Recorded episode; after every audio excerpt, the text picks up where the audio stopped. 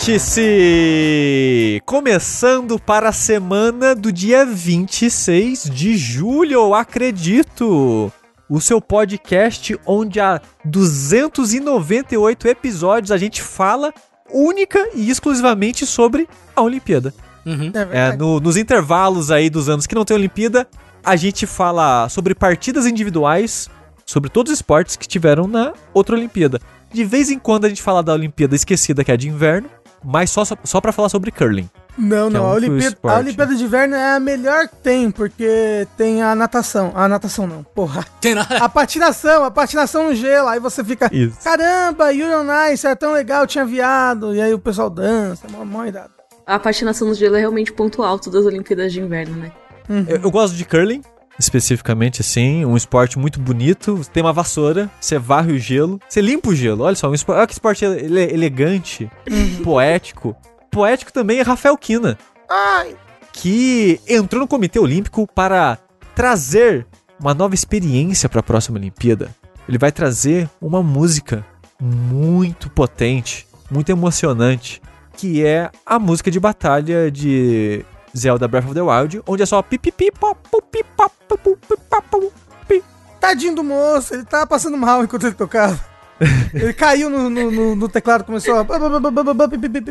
É, dito isso, é muito boa. Todas as músicas do Breath of the Wild são muito, muito boas. Há quem diga. Ah, quem diga eu. Mas, quem também agora faz parte do Comitê Olímpico é ele, Tengu Maluco. De forma alguma. Renego, renego Olimpíadas. É, Renego. Eu nego Cristo. isso. É tudo normal. Faz esses chiquinitos voltar ao seu atalido. Ata, atabalho, atagilo. E o Tengu, Eu. o que ele vai fazer? Ele vai participar, ele vai participar, na verdade, do comitê que faz a abertura dos próximos Jogos Olímpicos, né? Que vai ser na Itália, é isso? Se você tá dizendo, eu não acredito. Não, vai ser na França, porque tem é, o, o símbolo dos Jogos Olímpicos é uma, é uma mulher francesa, assim, com, com um negocinho no olho. Em Paris, né? Então, em homenagem a Paris... Uhum. Ai, Tengu, o que, que você vai fazer em homenagem a Paris? Tengu... Lembrando que o Rafa que deu a ideia do tema, É. tá? Ai, mas, eu tinha, mas foram muitas ideias e nenhuma vingou na minha cabeça. É, em homenagem a Paris, o Tengu vai introduzir um novo esporte, Uhum. que é o lançamento de rato. né? Você segura o ratinho pela cauda assim, roda, roda, roda, ele sai voando. E o verdadeiro atleta é o rato, no caso. Cada pessoa tem que levar o seu próprio rato, que é criado, Uhum. entendeu? Em cativeiro. E alguns ratos são elétricos e jogam MOBA. Ah, ok, ok, ok, ok. Você tá dizendo, né? Se você, tá, se você tá dizendo, eu tô acreditando. Tudo bem. Quem também tá aí fazendo parte dos comitês com o objetivo específico de explorar nova- as novas fronteiras do esporte alternativo para a Olimpíada é ela, Miriam Castro Mikan, nossa convidada de hoje, que vai, por ordem, vai baixar um decreto, certo? Em que o próximo esporte olímpico será Magic the Gathering. Olha aí. Realmente acho que podia ser. Se xadrez Excelente. pode ser esporte, Ué. por que Magic não pode? Não é? Não é mesmo? Eu acho. É. Mas, ó, eu acho que dentre nós quatro, o que vai trazer a maior novidade vai ser ele, Eduardo Sushi, Ai. que vai inaugurar a medalha de platina nas Olimpíadas. Porra! Excelente. Porra. A próxima Olimpíada vai ser, assim, no nível elite. A pessoa, pra ganhar a medalha de platina, ela tem que ganhar todas as medalhas de ouro, de todas as competições. Isso. É isso. Exato. isso é Vai ser tipo quase o, o Phelps que no ano ganhou quase todas as medalhas de ouro possíveis da Olimpíada. Ele, quase platinou. platinou. É, É. quase platinou. Fez 98%. Tem que ganhar as de ouro, as de prata e as de bronze. Tem que ganhar todas, todas as medalhas. Todas todas as categorias. Mas isso só se você for é, japonês e o juiz for japonês e ficar roubando pro seu país. Meu Deus do céu, né? Que, que, que loucura, né? Que loucura. Essa, essa é a polêmica das Olimpíadas agora. Uau, eu, eu estou completamente por fora da Olimpíada. A única coisa que eu sei é que tentaram impedir as surubas colocando cama de papelão.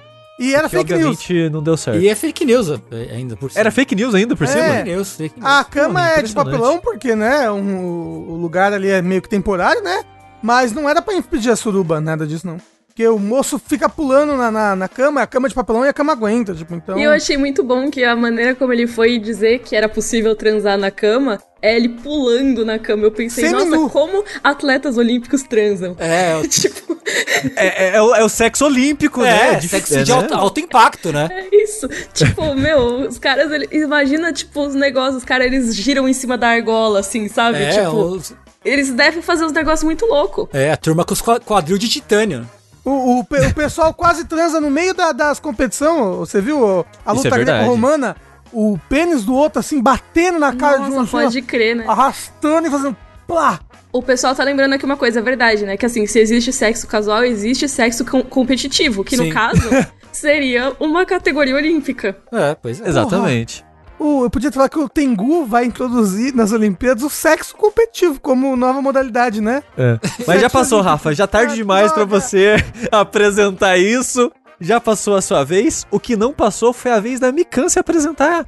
Mikan, seja bem-vindo a mais um Vértice. Oiê. Compartilhe conosco quem é você, onde as pessoas podem ter mais Mikan. Eu sou a Mikan e muito obrigada pelo convite. Eu tenho um canal na Twitch chamado Mikan, com três N's no final.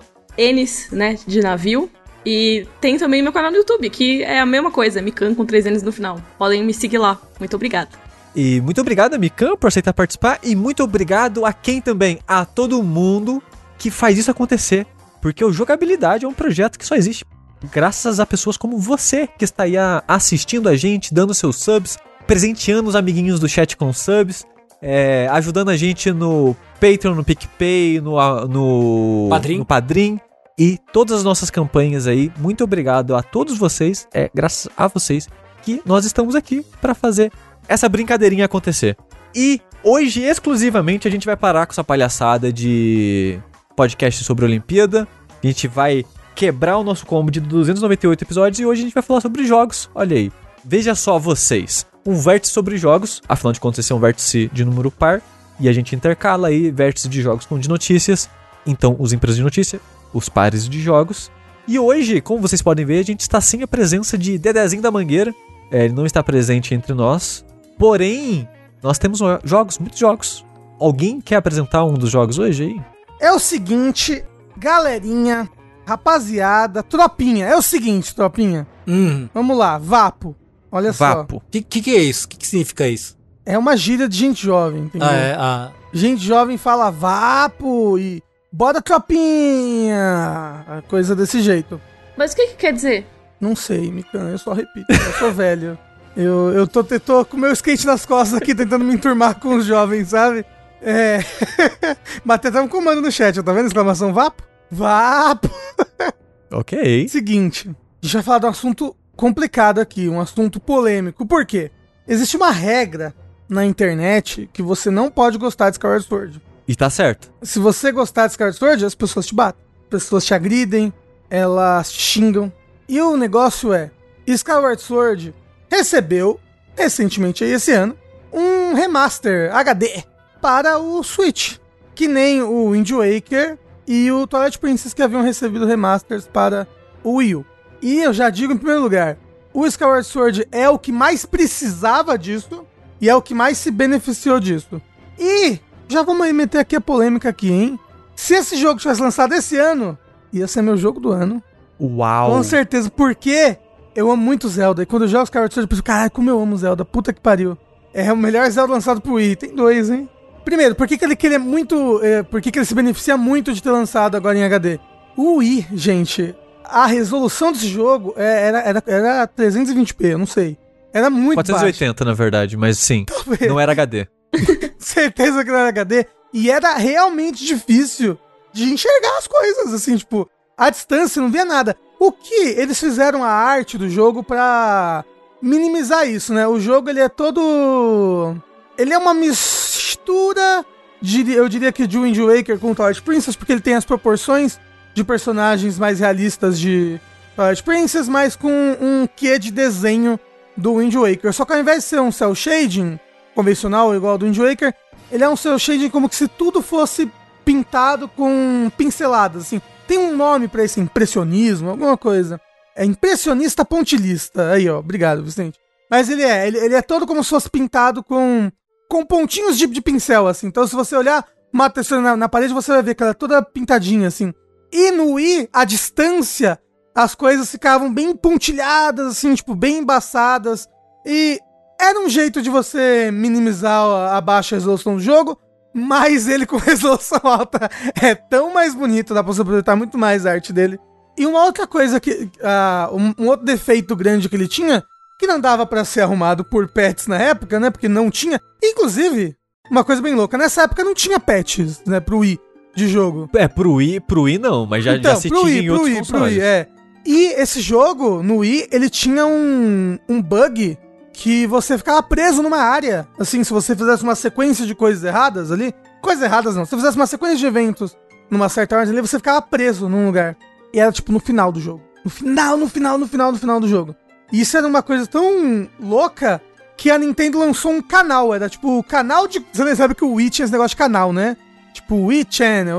E aí tinha um canal de correção do Zelda Skyward Sword. Nossa, É, você triste. adicionava esse canal que tinha uma musiquinha de Animal Crossing no canal. E aí você corrigia o seu save. Que dava isso. Uau, que Nossa, gambiarra Que bonita. frustrante. E, Pois é. E mais uma coisa que eles corrigiram em relação a isso, que eles também corrigiram nos outros, nos outros Zeldas Remasters HD que eles fizeram, foi dar uma enxugada, né, no jogo. Tinha partes do jogo que eram muito muito mais demoradas, tipo no Twilight Princess tem uma parte que você tem que coletar umas gotas lá, que ficam pelo cenário sendo lobo, e na versão HD tem menos gotas pra você coletar, essa parte é mais rápida, entendeu? E é a mesma coisa no, no Skyward Sword, eles deram uma enxugada em algumas coisas e o, o jogo, tanto pra você ver, vou até pegar aqui o How Long to Beat desse jogo. Esse lance da enxugada tem desde o começo do jogo? Então, uma das coisas da, da enxugada que tem, Tengu, é que você pode pular diálogo, sabe? Ah, não dava antes pra pular diálogo? Não. Não, você Meu não Deus. conseguia, você não conseguia apertar B pro diálogo ir rapidinho, Que sabe? loucura. Você tinha que ver todos os diálogos assim. Sei. tipo- Nossa, isso é muito doido porque é uma coisa que tem, tipo, no 64 tem isso, por exemplo. Ah, ou pelo menos, tipo, era, era muito lerdo. Tudo, tudo era muito lerdo, Tengu. É porque ne- nessa época, esse Zelda, ele ele saiu numa época onde os jogos no geral já estavam tendo mais tutorial do que antes, né? Tava virando mais costume, só que aqueles tutoriais intrusivos, né, que paravam o jogo pra te falar alguma coisa que tava acontecendo, né? E esse jogo, tem muita gente que tipo não jogou ele na época e não sabe por que, que as pessoas é, não gostavam do jogo, que incomodava nele. E uma das coisas era isso, porque ele tinha muitas pausas ao longo do jogo de tutorial ou NPCs que querem te introduzir coisas e falar com você o tempo todo. E você não pode pular o diálogo, você não conseguia acelerar o diálogo, você tinha que ver na velocidade que o jogo te dava. Item que você pega no mundo, sempre que você pegava um item, dava aquela animação do Link pegando o item, levantando em cima da cabeça dele, escrevendo o diálogo. Você pegou a sementinha do Zezinho. E, né, e você não pode pular isso. É, então, é, o, o negócio disso é que você via esse, essa, essa animação de quando você pegava o item uma vez a cada vez que você ligava o jogo. Então, Hum. tipo assim, joguei, peguei uma rup verde. Ele falava, não, uma rup verde, dá lá, vale um. Aí tudo bem, ia jogando, quando eu pegava a rup verde de novo, não acontecia nada, só fazia plum. Mas aí se eu desligava o jogo e ligava de novo, pra jogar um outro dia, Resetava todas. resetava todas essas animaçõezinhas. Aí você tinha que ver de novo. Toda vez que você pegava uma coisa, e era um porre. Uma- e a coisa principal disso era a Fi. A Fi é a sua companion nesse jogo, né? O Zelda tem, tem- tinha essa tradição desde o Ocarina of Time de você sempre ter uma companheira, uma, uma, uma companheira te seguindo na aventura que serve pra te dar dicas quando você fica perdido, quando você tá travado em algum puzzle, alguma coisa assim.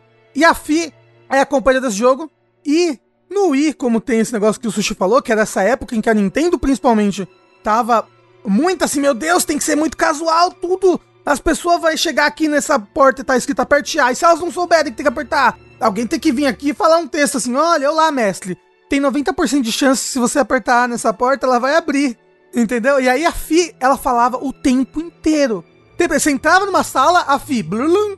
Oi, mestre, eu acho que se você apertar aquele botão, aquela Ai, porta vai ódio. abrir, hein? Blulum.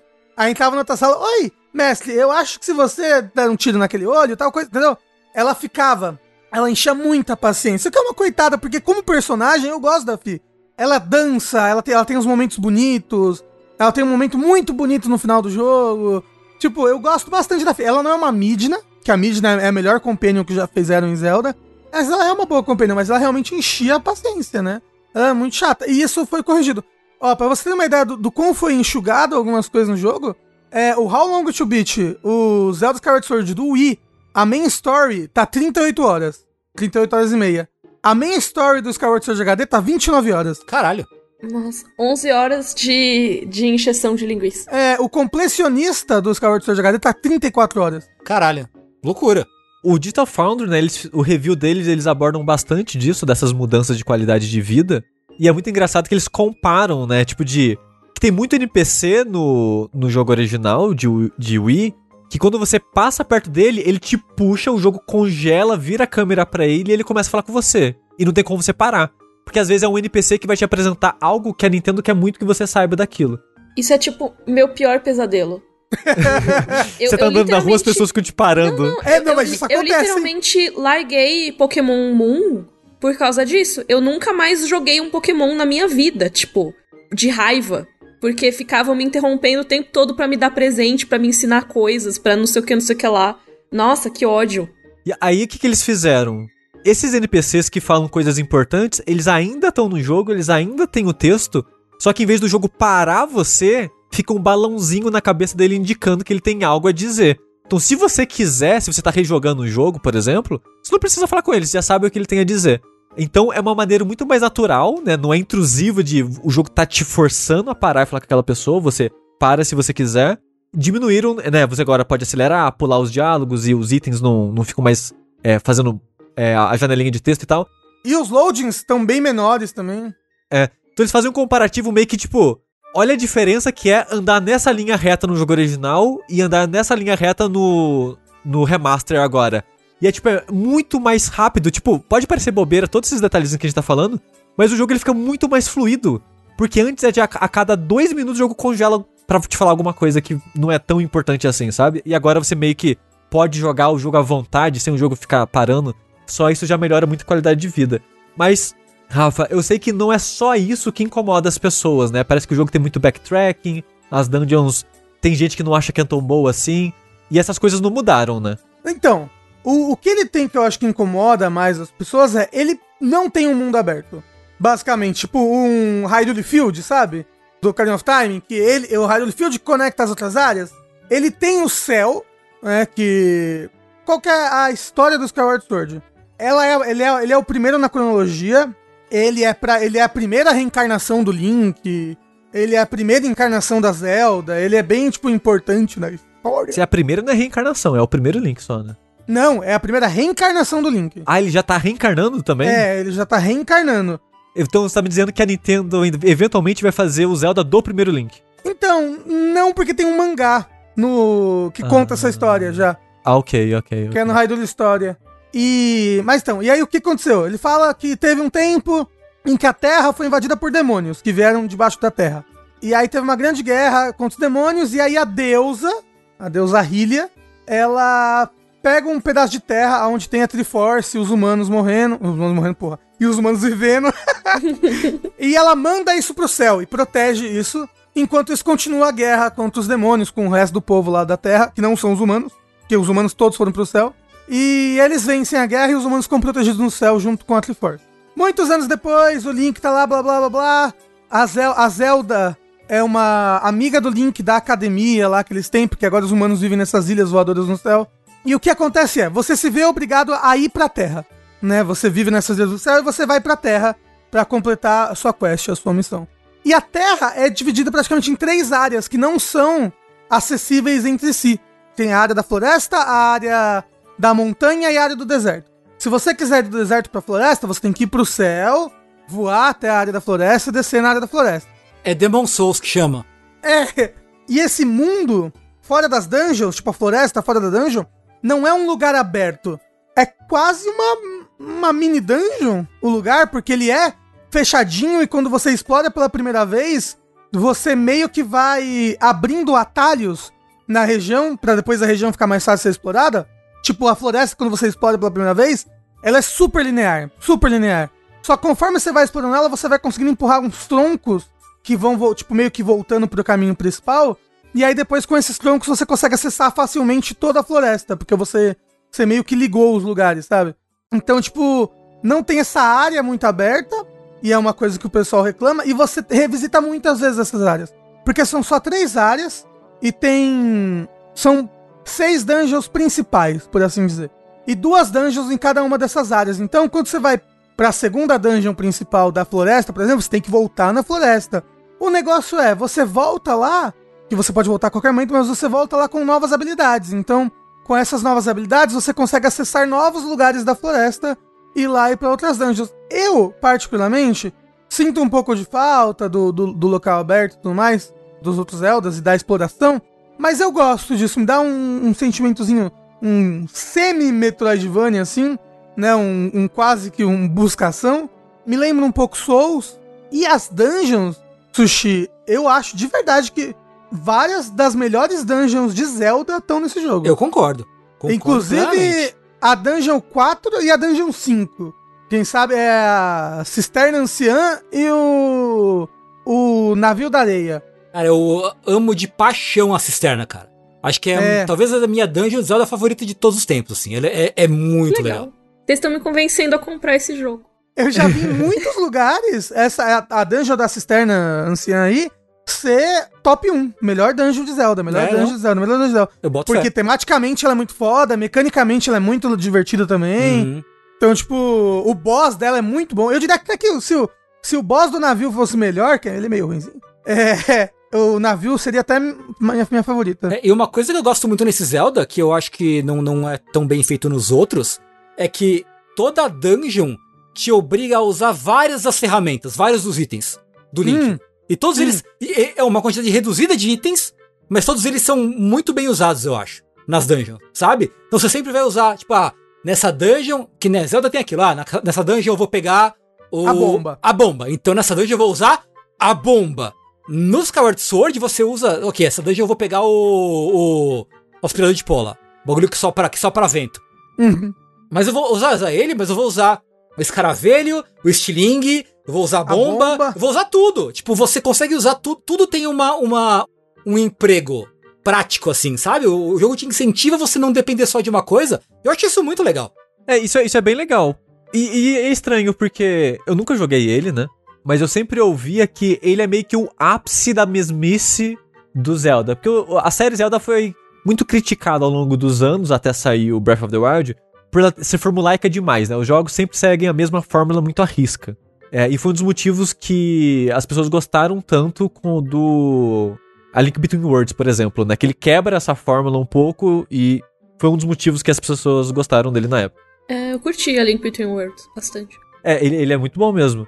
E é engraçado vocês falarem isso agora, que o jogo ele emprega muito bem todas as armas, porque um sentimento que eu tenho com os Zeldas, conforme eles caíram nessa fórmula e foram seguindo, é que era sempre a fórmula de você pega o item novo e você usa o item novo na dungeon. E a dungeon é, é, feita pensada naquele item novo e você nunca, nunca mais não, mas você quase nunca, você poucas vezes usa os outros itens que ficaram para trás, né?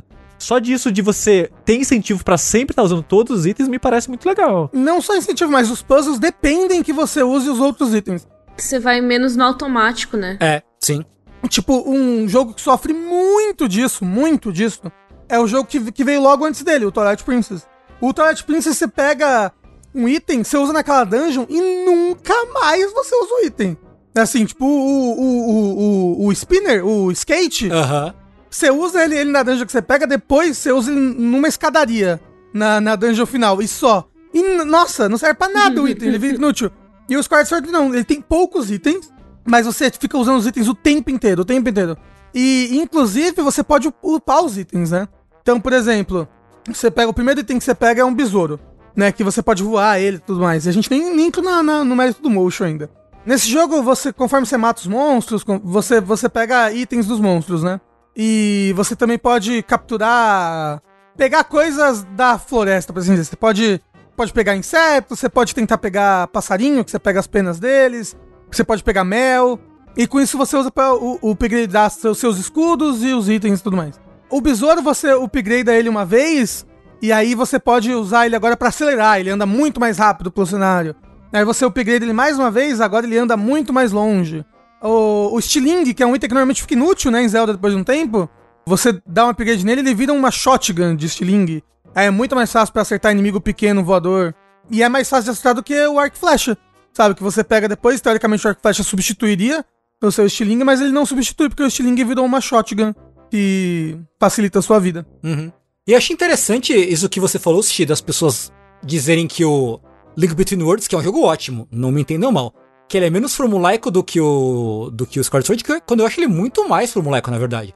Eu acho que o Skyward Sword, ele é tão não formulaico quanto o Breath of the Wild, só que na direção oposta. Breath of the Wild, ele espalha tudo, né? Ele é espalhado, ele tem um mundão aberto, né? Aquela coisa. Skyward Sword é o contrário oposto. Ele é enxuto. Ele é como se fosse só dungeon. Ele não tem mapa nenhum. É, Porque basicamente. até, porque até os mapas são dungeons. Né? A área da floresta, a área da montanha, tá? As áreas, as áreas pré-dungeon também tem muito puzzle. Então é como se você estivesse constantemente numa dungeon, fora do céu. Uhum. Ele é o Final Fantasy X do Zelda, assim. Tipo, tipo, eu acho, por exemplo, o Twilight Princess Você não é, tem né? um mapa propriamente dito. É. assim. É que eu não joguei Skyward Sword, gente. Eu É. não joguei, joguei nenhum Zelda do Wii. É. O Twilight Princess é super formulaico, ele é super Ocarina of Time 2, sabe? Nesse sentido. Ele segue a estrutura do, do que deixou o Ocarina consagrado. Depois que a galera não gostou do Wind Waker, que é um jogo que também quebra um pouco com a, com a expectativa ali, né? Eles dão, voltam atrás com o Twilight, que é um jogo bem Ocarina of Time. E aí, com o Skyward Sword, eles tentam uma coisa diferente. E aí, tem gente que gosta e gente que não gosta, e é, e é, é lícito gostar e não gostar, né? Não, mas eu acho que, não acho que ele seja formulaico não, nesse sentido de ser muito, de ser muito parecido com os outros Zeldas mais clássicos, por assim dizer. Inclusive, eu queria que algumas, algumas fórmulas voltassem pra franquia Zelda, como eu adoro dungeon. Nossa, chega uma dungeon nesse jogo, a- o dungeon é um clímax tão grande, tão bom assim. E assim, as dungeons eram a parte mais fraca do Breath of the Wild, na minha opinião. É. São, são, são mesmo. Então era bom ter umas dungeon louconas, assim. Quem sabe no Breath of the Wild 2? Porque o legal das dungeons é que elas têm mecânicas muito únicas, assim, tipo, a dungeon do deserto, a primeira, porque o deserto, ele, ele tem todo um negócio que, que ele tem time shift stones, que é uma pedra que você bate e aquela região ao redor da pedra volta pro passado. Ou aquela sala em que você tá volta pro passado.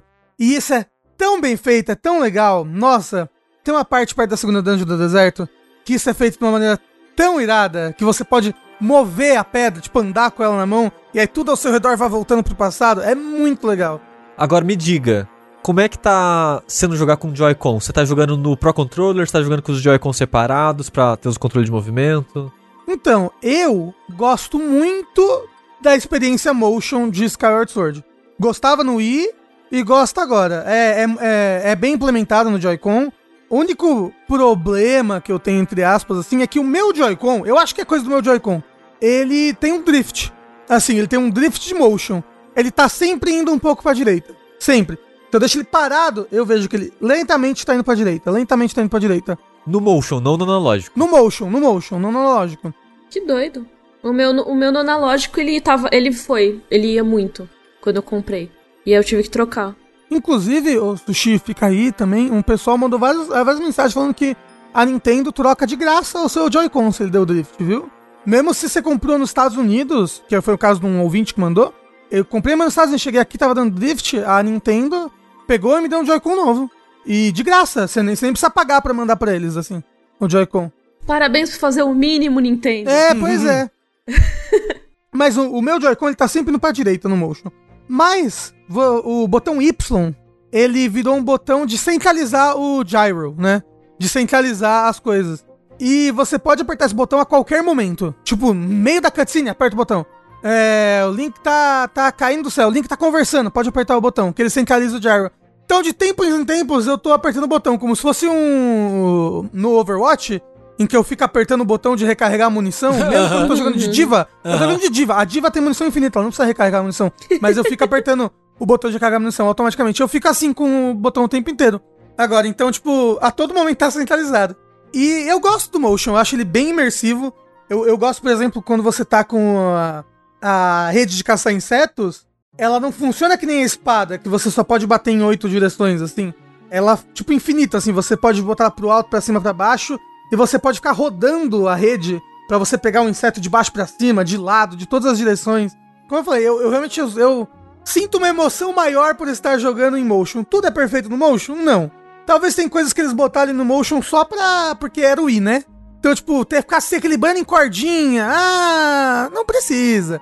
Mas eu, eu acho que o jogo fica mais fácil. Eu acho, que eu não joguei. Se você joga ele no controle. Que ele já não é um jogo muito difícil. E, mas o combate dele tem um ritmo mais lerdo. Quando você luta contra o inimigo, normalmente os outros inimigos não te enchem a paciência, sabe? Fica você cara a cara com o inimigo e todo inimigo é meio que um puzzle de motion, sabe? Eu tenho esse inimigo aqui que ele tem essa, essa espada de raio. Ele fica, tá defendendo na direita, então eu tenho que bater, ba bater nele de outra direção que não bata na espada de raio nele. Tem esse inimigo aqui que ele tem vários braços e quando ele se defende, ele deixa uma abertura na diagonal de cima, entendeu? Então você tem que bater na diagonal de cima. Todo inimigo é meio que um mini puzzle nesse jogo. As chaves das dungeons é um mini puzzle de motion, sabe? Pra você botar lá na porta. Então, eu acho que, que é muito bem utilizado. Era muito responsivo no Wii, funcionava muito bem. E eu acho que a tecnologia do Joy-Con é, tipo, perfeita. Ainda funciona muito, muito bem, muito bem. Eu acho que é mais uma questão de você se acostumar. Falar, ok, o movimento tal, eu tenho que fazer mais ou menos assim. É, tipo, você aprender que movimento fazer.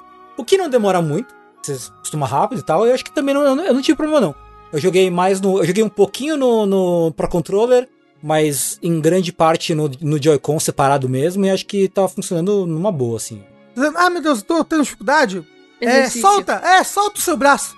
Faça exercício, mova-se realmente como se fosse uma espada, alguma coisa assim. E aí eu sempre me lembro daquele vídeo, na época que lançou o Wii, que tinha aquele tutorial de como usar o emote, e era sempre uns negócios assim, cuidado pra não jogar e quebrar sua TV, não sei o que, porque a pessoa ia muito na fúria, assim. Então tem que usar o elastiquinho do Joy-Con pra não sair voando, É né? engraçado porque eu prefiro usar movimentos mais curtos. Pra mim funciona melhor. Eu fico só, tipo, meio que com o pulso, assim, sabe? Fazendo assim, com a espada, não sei o quê. Pra, pra mim funciona melhor. Mas, né, cada um, acho que cada um se, se acostuma de um jeito. Então você diria, Tengu, que se eu quiser jogar da cama, sentado na cama sem dar, Dá. Eu, tipo, eu jogo assim, largado no sofá. Eu, tipo, mergulho no sofá, de costas, e vou jogando assim, que não igual uma lesma. Certo? Então, pra, pra mim funciona numa boa, assim. Numa boa mesmo. Assim, eu, eu, eu jogo derretido no sofá também, só o que eu faço é quando eu mudo de posição eu reseto o gyro. É, sim. É, Sempre, apertando o Y. É, eu queria dizer que eu estou bravo com vocês, tô louco. porque eu tô com vontade de jogar agora. Assim, você já tem acesso já. Eu já tenho acesso, já tá baixado até. Ah, Eu vou, eu vou abrir o coração aqui. Ó, vou abrir o coração. Dizer que o Skyward Sword é um dos meus Zeldas favoritos. A Zelda é a minha Zelda favorita. Assim, nossa, com certeza. Uma coisa que esse jogo tem é. Ele tem muito do carisma de personagem do Wind Waker, sabe? Tipo, uns personagens com, com proporção muito louca, assim. Pô, esse personagem tem uma cabecinha pequenininha, um corpão gigante, blá blá. Eu acho muito legal. E a personagem Zelda, ela é muito legal, ela é muito fofinha, ela é muito bacana. E, e a dinâmica dela com o Link é muito legal, porque eles são amigos de infância, sabe? Gente, eu tava me segurando pra comprar esse HD e agora vocês estão me, me vendendo o jogo. Compra, compra. Mas eu. 300 milhões de reais. É. Isso, isso é foda. né? Então, eu acho que Esse é o problema. Inclusive, eu acho que o Link é um Link muito legal porque ele é muito expressivo. Ele é tão expressivo quanto o Link do Wind Waker, assim, apesar dele não falar Aham, nada. sim. Ele é muito, ele faz cara, ele faz careta, ele não faz o que ele reage de maneira mais expressiva. E a Zelda, é- a Impa é sensacional, a Zelda é fora de série, assim. Então, assim, A- a- as cutscenes, né, são muito bem dirigidas, né? São. Quando tem a Zelda, ela é muito expressiva, ela, ela pula e se mexe, e ela se movimenta ali com o Link, tipo... Até mesmo as jogadas de câmera que tem quando tem cutscenes são muito boas. Inclusive, um dos melhores, se pá, talvez até o melhor, o melhor chefe final da franquia, hein? O chefe final desse jogo é muito bom, é de arregaçar. eu vou além. Toda a parte final, até chegar no último chefe, é ps, fora de série. É fora. É. Você vai, tipo, você vai. Ah, caralho! Ah! É, é muito da hora. É muito da hora, muito, muito da hora. Eu acho que o- o Skyward Sword é- tem, tem seus defeitos. Eu acho que, por exemplo, ser meio repetitivo, de você visitar as mesmas áreas, tem, realmente tem isso.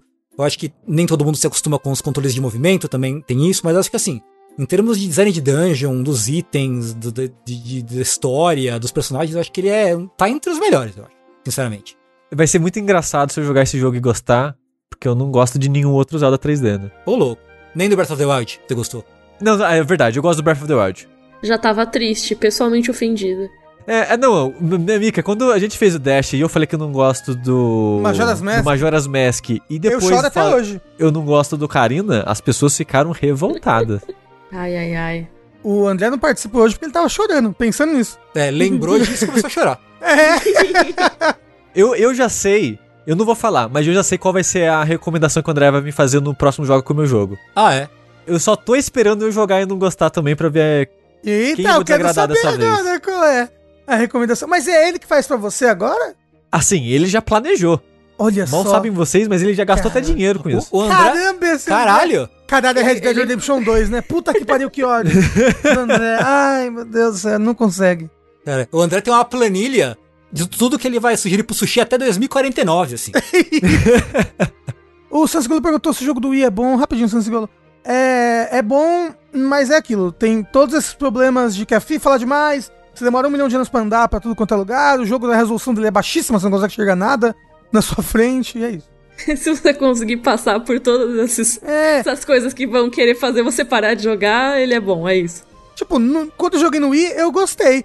Mas esse, esse remaster HD, puta, é, esse jogo precisava muito desse remaster Precisava, HD. Muito. Ó, e vou fazer a minha última observação aqui, que é o seguinte: Ballad of the Goddess bota as Zeldas do Lullaby pra mamar.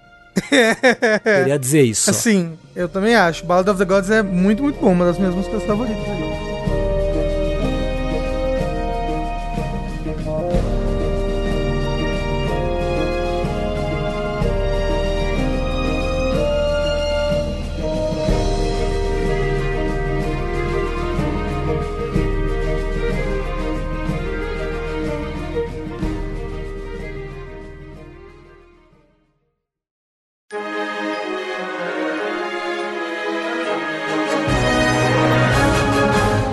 Eu tinha falado que eu nunca mais joguei um Pokémon na minha vida, é, uma, é mentira, né? Porque eu tô jogando agora um Pokémon que não é um Pokémon exatamente, é o Pokélol, Ah, também conhecido como Pokémon Unite. misericórdia. E eu tô me divertindo muito, hein? Mikan, Mikan, Oi, você sabe que eu tô jogando também, né? Eu vou falar junto contigo. eu vou jogar junto. Vamos jogar junto. Vamos subir esse rank, Mikan. E é o primeiro MOBA seu, Mikan? É, basicamente. Mas ao mesmo tempo eu fiquei meio. Cara, Overwatch é um MOBA, praticamente, né? Porque tinha várias coisas que rolavam de posicionamento e tal. Parece que eu estou jogando Overwatch. E aí as coisas fluíram muito mais fácil pra mim, assim. Mas, mas originalmente mesmo, assim, MOBA, MOBA é meu primeiro mesmo. É o meu primeiro MOBA também, sabia, Mikan? É? É. Como é que tá sendo a sua experiência, Mikan, com o seu primeiro MOBA? Tá muito mais legal do que eu imaginava. Eu achava que eu ia achar um saco, mas eu tô achando bem legal, assim, porque, eu, pra ser sincera, isso é uma coisa assim, eu venho de uma visão muito ignorante de MOBA em geral. Eu nunca acompanhei muito o mercado. Eu sempre vi as pessoas falando, não, porque é mid lane, blá blá blá blá. blá. Eu, tipo, só ficava, ai, que saco, sabe? e aí agora tô, tô eu jogando no mesmo mapa igual, toda vez, e me divertindo pra caramba, assim. Você sabe por que, que eu acho que eu não ligo desse negócio do mapa igual? Porque ele é tipo. tipo futebol, tipo basquete, sabe? É Tipo, uma quadra, né? É uma quadra, né? No final das contas. Inclusive, ele, ele, é, um, ele é um LOL. Ele é um LOL. Ele é um, ele é um MOBA light, né? Tipo, no sentido de que, por exemplo, tem esse negócio das lanes, que são os caminhos que você. Os caminhos principais pra você seguir dentro do mapa. É normal que, tipo, o LOL tem três lanes, né? O mapa que todo mundo joga. E, e esse jogo tem só duas lanes, né? Tem a- a- o caminho de cima e o caminho de baixo. Ah, mas o meio não conta como uma lane também? Não, o, o meio é a jungle. Ah, olha aí. Falei que eu não sei nada de palavreado de MOBA. O meio é onde o pessoal vai pra matar bicho pra upar. E pra pegar os buffs que os bichos que você mata ali dão. Entendeu? Então, tipo, tem personagens que são, que são bons pra ir na jungle. Né? Então, tipo, ele normalmente vai sozinho, dá aquela farmada ali geral e depois ele vai ajudar. Eu entendo pouquíssimo de LoL, mas eu sinto que eu tô entendendo mais de LoL agora que eu tô jogando esse jogo. Porque realmente eu tô vendo mais, tipo, essas, esses papéis que cada personagem tem dentro do MOBA, porque é um 5x5, né? Então você, você precisa que. é, Você precisa não, mas é. Quanto mais coordenado seu time tiver, maiores as chances de você, de você ganhar o jogo. É, é, assim, é essencial você ter cooperação do seu time, né? E aí, só pra quem não jogou ainda, ele é basicamente. E assim, se você também é ignorante de, de LoL e outros MOBAs que nem eu, basicamente, como o Rafa falou, é 5 vezes 5 né? Você tem o time que você escolhe, cada um escolhe um Pokémon, e aí não pode repetir o mesmo no time, né? E eles têm papéis, um é mais tanque, que é o Defender, outro é mais é, DPS, então ele é o Attacker. Tem os que são mais balanceados, que são os all- all-round- all-rounders, nunca sei falar, all-rounders, não sei falar essa palavra. All-rounders, talvez? Acho que é tipo isso. É, é que é o que faz tudo. É o Mario. É, tem os que são rapidinho, que são os speeders, e tem os suportes que ninguém usa, infelizmente. Que isso? Eu só jogo de suporte? Pois é, então nunca cai suporte no meu time. Quando tem, sou eu que tô jogando com ele. tipo. Mas. Você mas, tá jogando assim, com quem mais, assim? Então, eu tenho jogado mais de Snorlax, aí agora eu tô tentando aprender o Eldegoss. Porque eu fiquei- pensei, ah, bom, acho que sempre vai ter espaço pra tanque e healer, porque as pessoas nunca pegam esses dois, né? E eu tô amando jogar de Snorlax, e você? Eu tô jogando de Eldegoss e Mr. Mime, que são dois suportes, né? Ai, que legal. Nossa, eu fiquei muito feliz quando eu peguei um Mr. Mime excelente no meu time. Que eu fiquei, caramba, o cara não morre nunca. E ele tá me ajudando muito. E vocês têm jogado só ranqueado com o pessoal aleatório mesmo? Vocês não têm formado timezinhos com amigos e nada por enquanto? Eu só tenho jogado ranqueado com aleatório. É, eu não joguei com nenhum amigo até agora. Eu adicionei alguns amigos e tal, mas ainda não joguei com ninguém, sabe? E eu joguei bastante também aquelas é, quick play, sabe? Só pra também ir testando os personagens e tudo mais. E eu comecei a jogar ranqueada ontem. Foi ontem? Acho que foi ontem. E aí, assim, eu tirei o dia de folga hoje e eu devo ter jogado umas 10 horas seguidas hoje. Então, assim, eu tô. Não, brincadeira, não 10 horas seguidas, mas eu joguei bastante, assim, sinceramente. E, e você acha que tá de boa jogar com desconhecido por enquanto, Mika? Tipo, não tem gente escrota? Ou, sei lá, o time não tá jogando junto direito? realmente atrapalha um pouco essa questão de não jogar junto. Eu acho que tem umas coisas que, quando não tem uma cooperação do time, é bem complicado. E aí é, é bem engraçado, porque assim, tem vários momentos que eu fico, tá, aqui, esse foi. Esse, eu errei nisso aqui, sabe? É muito nítido quando você avançou demais e tipo, putz, eu não devia ter ido. Mas aí quando você vê os seus amigos de time fazendo isso, você percebe, ah, ok, tipo, o time tá, tá meio avançando demais, ou então, tipo, a galera não espera o outro dar respawn pra ir atrás dos inimigos, todas essas coisas, né? Então, dá muito esses problemas. Eu percebi que nos ra- ranks mais baixos, tipo, eu sou, eu sou muito rank baixo ainda, mas quando eu tava mais baixo ainda, era mais fácil você seguir sozinho, tipo, sem depender tanto do seu time, sabe? Óbvio que a coisa fluía, fluía muito mais quando tinha alguém junto com você, ainda mais jogando de tanque, mas quando o time tava, tipo, louco, sabe? Tipo, a galera só passeando pelo mapa e tal, dava pra salvar de algum jeito. Mas agora já tá começando a não dar, assim. Eu acho que se, se você não tem um time que tá jogando junto, o outro time vai estar e você, você pode perder muito fácil. É, você pode ser estompado, sabe? Você pode ser atropelado pelo outro time. Mais um- uma coisa que, ah, o pessoal é tóxico. Por enquanto ele tá só no Switch, né? Esse jogo ele vai lançar pra Android e iOS mais tarde no ano. Eu acho que vai ser, vai ser até mais cedo do que a gente imagina. E ele não tem chat, né? Ele só tem mensagens pré-selecionadas pra você falar: "Vamos no meio, vamos em tal lugar", entendeu? E eu acho muito difícil usar as mensagens enquanto eu tô, tô jogando. Tipo, eu fico. Mano, eu tenho que. Tô aqui no meio do negócio, mandar mensagem. eu fico sempre meio confusa, assim, já mandei mensagem errada sem querer. Aí tive que corrigir. É, mas, mas é. Mas então, por enquanto, não, né? O pessoal não, não tem, não tem a toxicidade de um chat do LOL que o pessoal realmente digita ali, né? Vai fuder a sua mãe e toda a sua família! Mecanicamente, como o jogo funciona? É que nem LoL, que você começa com um boneco, tem várias skills que você aprende quando você upa, e aí você upa as skills depois. Como é que funciona? Você vai upando mesmo. Você começa no level 1, e aí você vai escolhendo as suas habilidades conforme você vai subindo de nível. E pra subir de nível, você tem que ficar matando o Pokémonzinho selvagem que aparece no meio do mapa e tal. E com isso você vai farmar level, né? Você vai farmar XP e também vai farmar a energia, né? Que é tipo os pontos que você vai fazer gol nos buracos ali do outro time. Então cada time tem cinco gols, né? é, no mapa principal, é. Cada time tem três gols. Três só? Não. Não, não, não. São, são, cinco. são cinco gols, perdão. E aí você vai. Você tem que chegar lá no gol deles e segurar o botão pra carregar e aí faz a pontuação lá.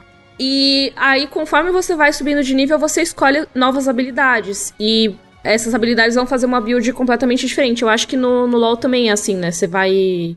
Ma- ma- mas o LoL é muito mais complexo, porque tem muito mais habilidades e tudo mais. E as, os cooldowns são mais altos. Os cooldowns das habilidades são bem baixas aqui, então você você usa muito mais habilidade o tempo todo. É, nossa. As do Snorlax tem o cooldown bem baixo em geral, assim. Então dá pra você ficar pulando em cima da galera o tempo todo, o que é muito legal. Não, tipo, mas tipo, não, no LoL só tem quatro habilidades, mas é que nesse jogo você tem duas habilidades, entendeu? Então já é metade da do LoL. E no LoL também tem o lance do dinheiro, né? Porque tem que farmar dinheiro pra comprar itens, pra você fazer a build de específica. Ah, quero É, fazer o com boneco. itens, é. O boneco com velocidade de ataque, boneco com magia, boneco de- não sei jeito, né? E as partidas são bem mais longas também, né? Tipo, LoL, no, né? no Pokémon Unite, pelo menos na ranqueada, todas são 10 minutos, né? Que delícia! É, então é bem rapidinho. É assim, é literalmente 10 minutos, chegou no zero, acabou. É, não, a- a- até porque o jeito que o jogo funciona, ele, ele não tem como acabar antes. Porque, como é que ele funciona? É um campo, né, em que em um lado do campo tem cinco gols, do outro lado do campo tem mais cinco gols, né, cinco cestas de basquete, mais fácil dizendo. É, parece mesmo uma cesta de basquete. Até o jeito que eles vão pontuar, parece às É. vezes que eles estão. É, porque quando você vence os inimigos do... Quando você vence os NPCs, né, que são os monstrinhos que estão espalhados pelo mapa, e até quando você vence os inimigos, o pessoal do time adversário, eles derrubam os pontos que eles estão na mão, e os inimigos que você vence no mapa derrubam os pontos dele. Aí você, você fica acumulando pontos em você. Independente da quantidade de pontos que você tem, você tem que chegar até a cesta do inimigo e ficar um tempinho lá, apertando um botão, e aí você consegue marcar a cesta. Pum, você pula e dá, dá uma cesta de basquete. É quase um Capture the Flag, assim. Isso, tem cestas que estão mais próximas de você e cestas que estão lá no fundo. O negócio é, tem uma cesta que tá bem perto do spawn point do inimigo, que ela vale o dobro de pontos quando você dá, quando você faz cesta lá. E essas cestas mais próximas de você, essas cestas do inimigo que são mais próximas de você, elas estouram, elas quebram. Então se você faz é, 80 pontos na cesta, ela quebra, ela deixa de existir. Então você tem, você é obrigado a ir mais pro campo do inimigo, entendeu? Pra conseguir fazer cesta.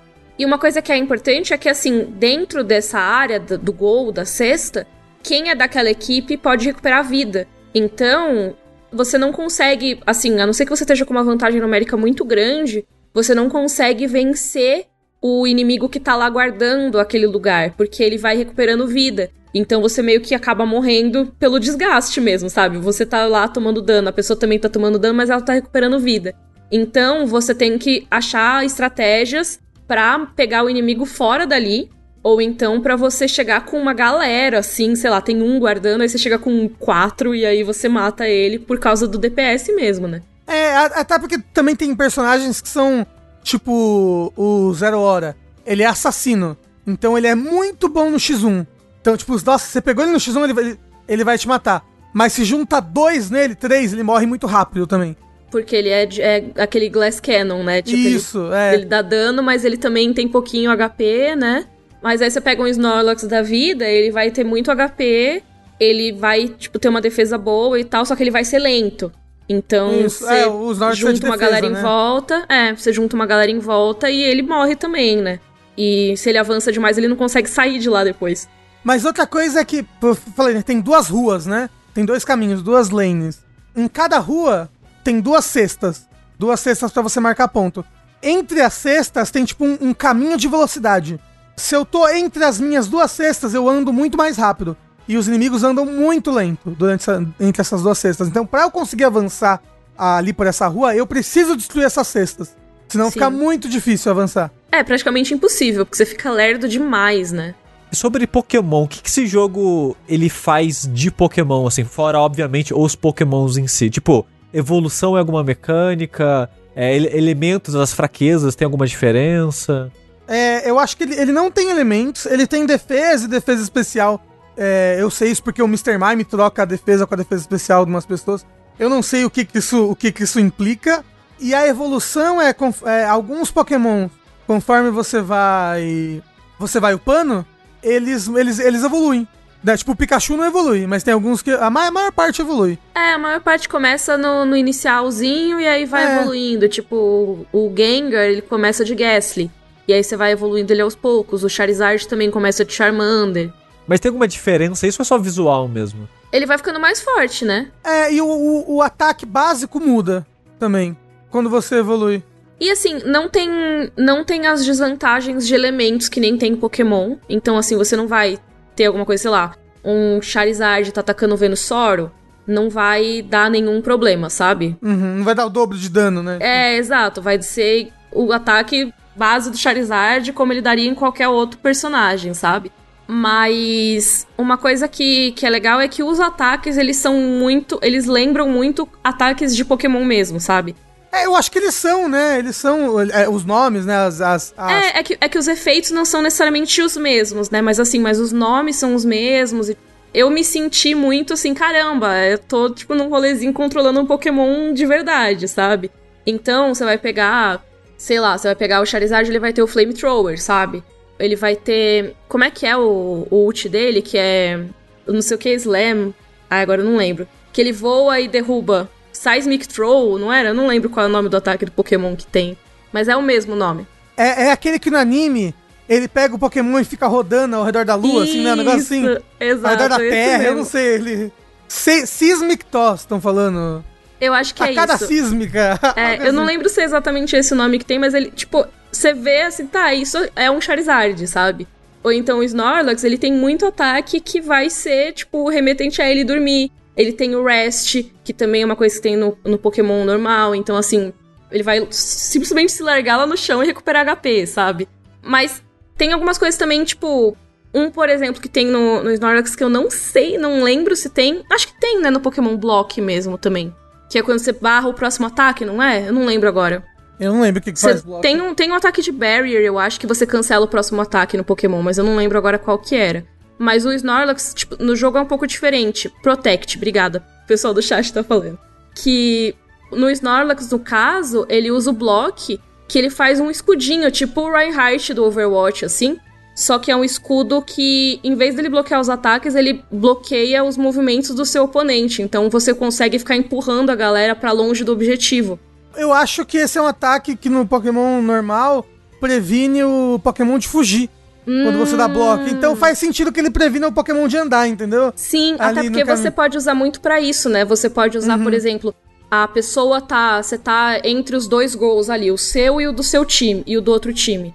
Aí você vai com o seu grupo encurralar, sei lá, um Pikachu do oponente e ele vai tentar fugir de volta pro lugar dele pra recuperar a vida. Pode vir o Snorlax por trás e usar o bloco, e aí ele fica preso como se fosse uma parede.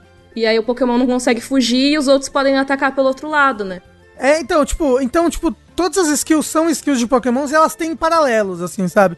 Então isso é, isso é bacana. E assim, é, é uma IP gostosa, sabe? Você já tem um, um carinho por aqueles personagens. Você já tá, tipo, eita, jogando Pikachu. Dito isso, eu tô jogando mais com o Eldegoss, né? Então não é tipo, nossa, tô um grande fã do Eldegoss, mas ele, é- ele é Ah, né, bonitinho e, fa- e falando nisso, quais Pokémons tem? Tem muitos?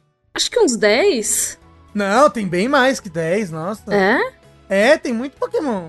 Ó, tem o Gengar, Charizard, Lucario, Tem Eldegoss, Pikachu, 20? Nossa, na minha cabeça era tipo 10, assim. É, é um número pequeno até, mas imagino que né, eles vão colocar mais com o passar do tempo aí. É, já, já tem três que vão, que vão lançar agora. Ó, e lança um amanhã. Aí, ó.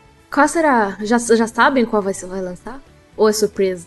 E- Eles já falaram qual que ia lançar. Tem os três. É, Gardevoir. Gardevoir. Ah, nossa, vai ser popular também, né, eu acho. É, é o Pokémon mais popular da regra 34, Gardevoir. Deus. Meu Deus. Mas a gente não falou ainda, mas quem conhece MOBA já talvez já assumiu isso, esse jogo é free to play. E eu vi algumas pessoas no chat falando que o jogo é legal, mas ele é muito pay to win. Por que isso? Vocês acharam isso também? O que, que acontece? É assim, o negócio que eu acho que ele é que ele é pay to win é que, que, nem, que nem LoL, por exemplo, você tem os personagens que estão, tipo, grátis essa semana e os personagens que você tem que comprar. Você pode comprar com o dinheiro do jogo ou você pode comprar com o dinheiro da vida real. Então tem esse elemento que eu acho que é, que é meio pay to win. E ele tem um negócio que são itens. Quando você entra numa partida, você deixa equipado no, no seu Pokémon um item utilizável, né? Que você pode ficar usando em- dentro do cooldown ali. E você deixa equipado três itens que ele vai ficar segurando na mão. E esse item que ele vai ficar segurando na mão é dar um status, entendeu? Eu acho que você pode usar de dinheiro da vida real pra upar esses itens mais fácil, entendeu? Então, tipo, porra, é... aqui, ó, tá vendo? Um cara ali, tá, tá- ele tem um. Ele tá com três itens estão nível 20, pra quem tá vendo ali. É, No chat, tá no vendo? máximo, né? É, ele com certeza, eu acho que ele usou de dinheiro da vida real pra upar esses itens. Mas ao mesmo tempo, assim, é aquela coisa que você dá vantagem pra quem vai pagar com grana, a pessoa vai avançar mais rápido. Mas, assim, ao mesmo tempo, não é que isso é pay to win, na minha opinião. Eu acho que é tipo, é um atalho, mas assim, não é que você não vai ganhar se você não tiver isso, sabe? Porque você consegue upar os seus itens conquistando esse itemzinho de upar o item, porque eu já upei vários sem gastar dinheiro. Eu gastei dinheiro comprando uma skin. O pessoal falando ali, é pay to rush. Né? Que realmente, se você É. pagar, você vai muito mais rápido tudo. Isso. Mas faz muita diferença esses itens? Ah, eu acho Faz que um tipo, você- pouquinho. vo- é, vo- vo- você ter 10% mais de ataque, sabe? No final das contas, Parece bastante coisa, 10%. faz diferença, entendeu? Mas, mas é 10%, 10% a mais? Acho que não, não chega tanto. Eu tô usando um, por exemplo, que eu mais upei até agora, é aquele Leftovers, que é também um que tem no Pokémon, né? Tipo, todos esses são itens que acho que tem no, no jogo normal. E ele vai recuperando sua vida enquanto você não tá. Você não tá em batalha. Tipo, e- então é muito bom porque você tem uma recuperação passiva de vida. Você não tem que ficar voltando no seu ponto toda hora, né? E ainda mais pra tanque isso é muito bom, né? Porque você demora mil anos pra recuperar HP. E até agora eu já cheguei, acho que no nível 16 de 20 de upar o item. E assim, eu tô jogando há dois dias, sabe?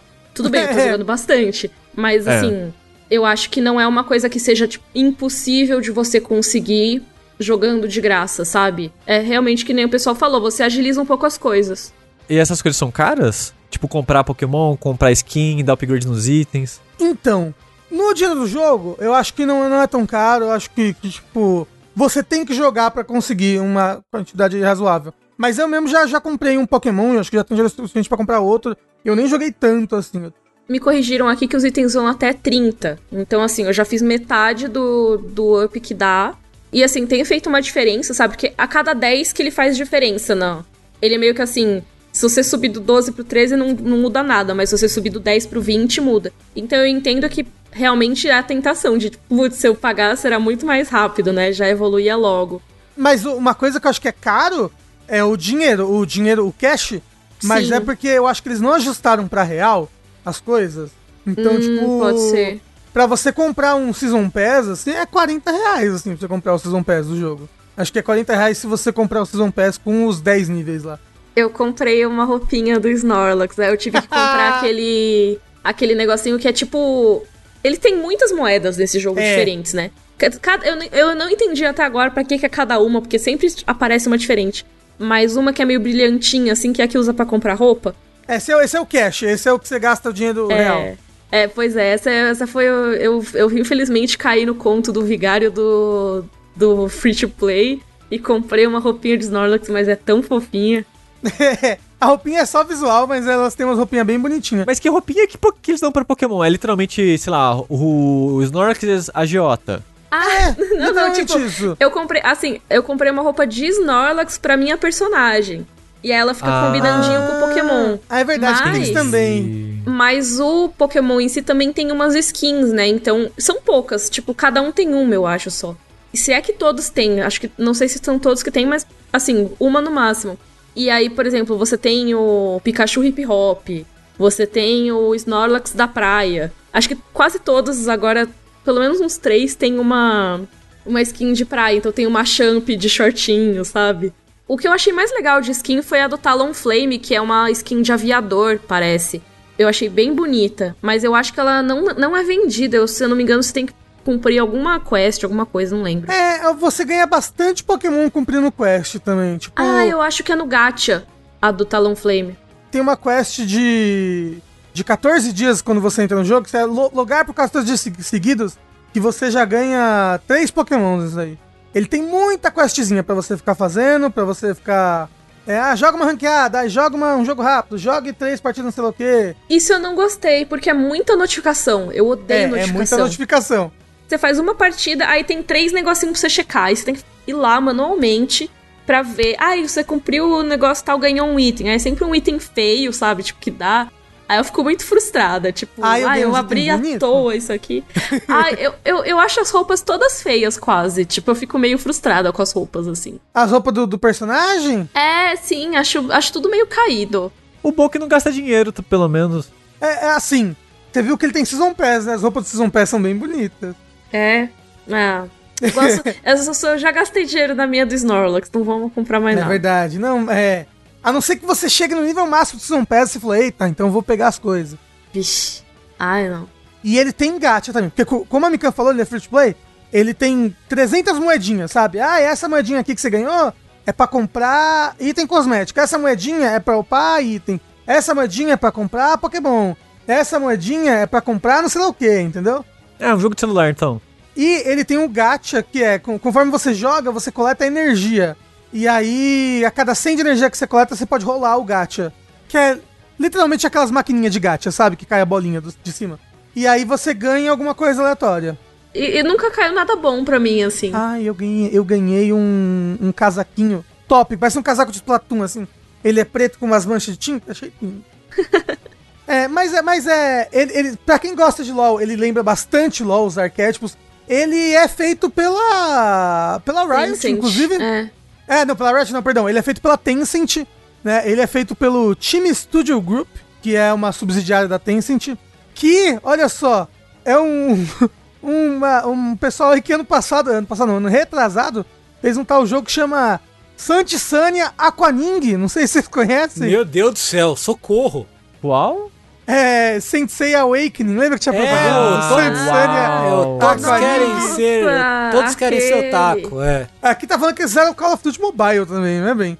Mas de qualquer maneira, é um jogo muito legal, muito bem feito. Quando lançar pra Android, vai ter crossplay e cross-save. Então você vai poder continuar jogando no celular. Eu, eu acho, eu espero que esse jogo estoure. Porque ele, ele é gostoso de jogar, ele é simples, é um excelente mob introdutório.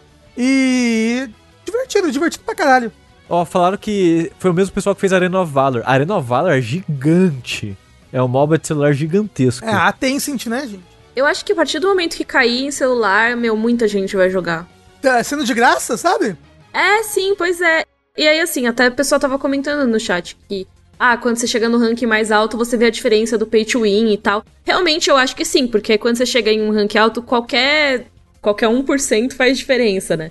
Mas, realmente, assim, no começo, na parte mais, mais introdutória, não tem um sentido muita diferença. Então, acho que a galera não vai broxar muito com, com essa coisa de pagar. O que eu sinto mais diferença mesmo é o meu time agindo comigo ou não, sabe? Tipo, Nossa, sim. Faz toda a diferença quando você tem alguém que tá, tipo, te acompanhando, assim. Você sabe que você vai pro lugar, a pessoa vai junto. Ou você segue a pessoa e ela percebe que você tá indo junto e meio que te espera. E, tipo assim, tem, tem certos arquétipos de MOBA, de LoL, que as pessoas meio que seguem por um motivo, sabe? E eu não sei direito ainda, mas eu sigo porque eu sei que é a melhor coisa. Tipo, eu tô de suporte, eu sei que o, melhor lugar pra eu ir é o bottom lane. Por quê?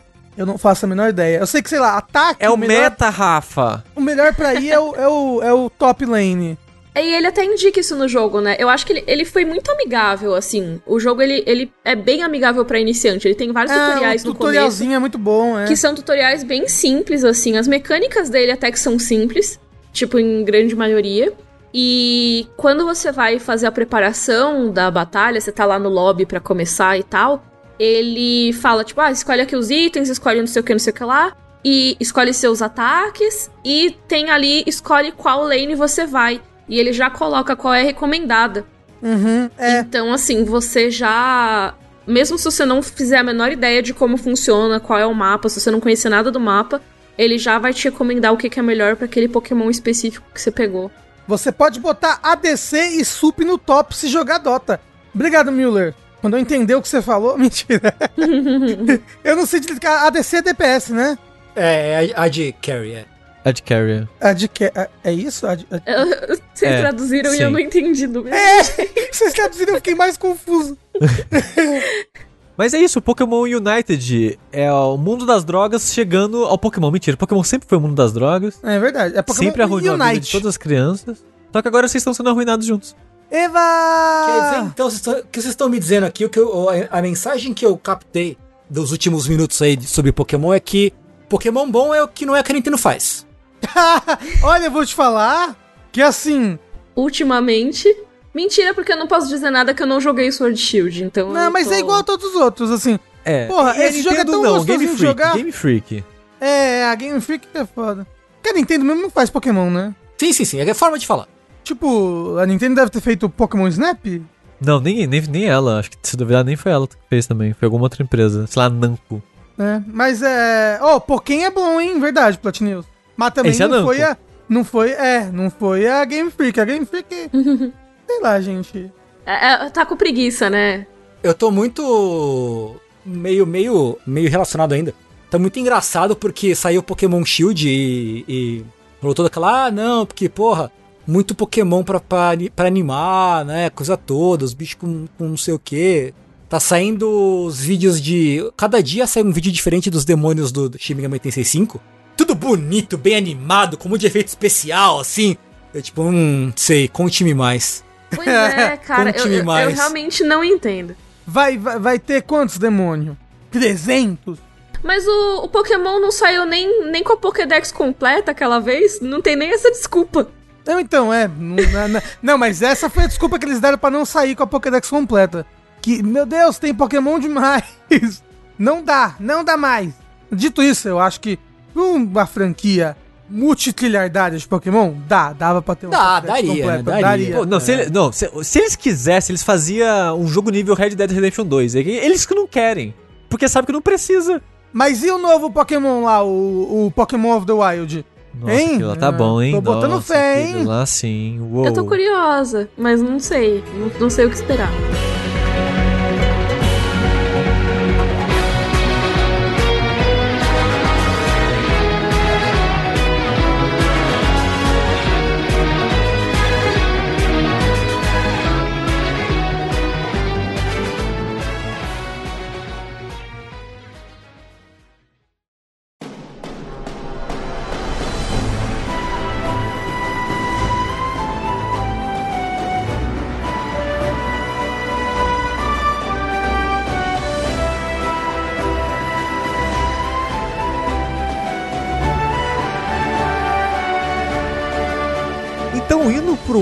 Jogo do, da noite, o que é raro, né? A gente fazer um, um programa com três jogos, mas é raro também quase todo mundo ter jogado quase todos os jogos. Por isso acho que tá rendendo tanto os jogos hoje, o que é ótimo. E o último jogo que a gente vai falar aqui é um jogo que todo mundo jogou, mesmo o Rafa que só jogou o tutorial. É verdade.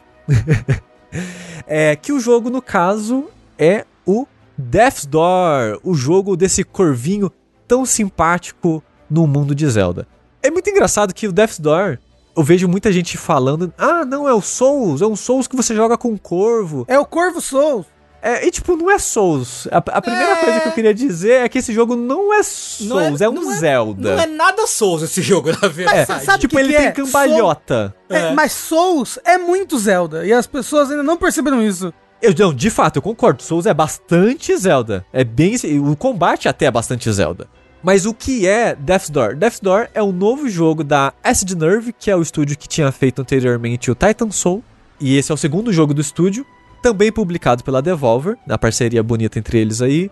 E esse jogo, ele é basicamente um Zelda onde você joga com um corvo, que nesse mundo os corvos são a morte, né? Você tem a, a função aí de ceifar a alma de seres que já chegaram a um limite de sua existência, basicamente.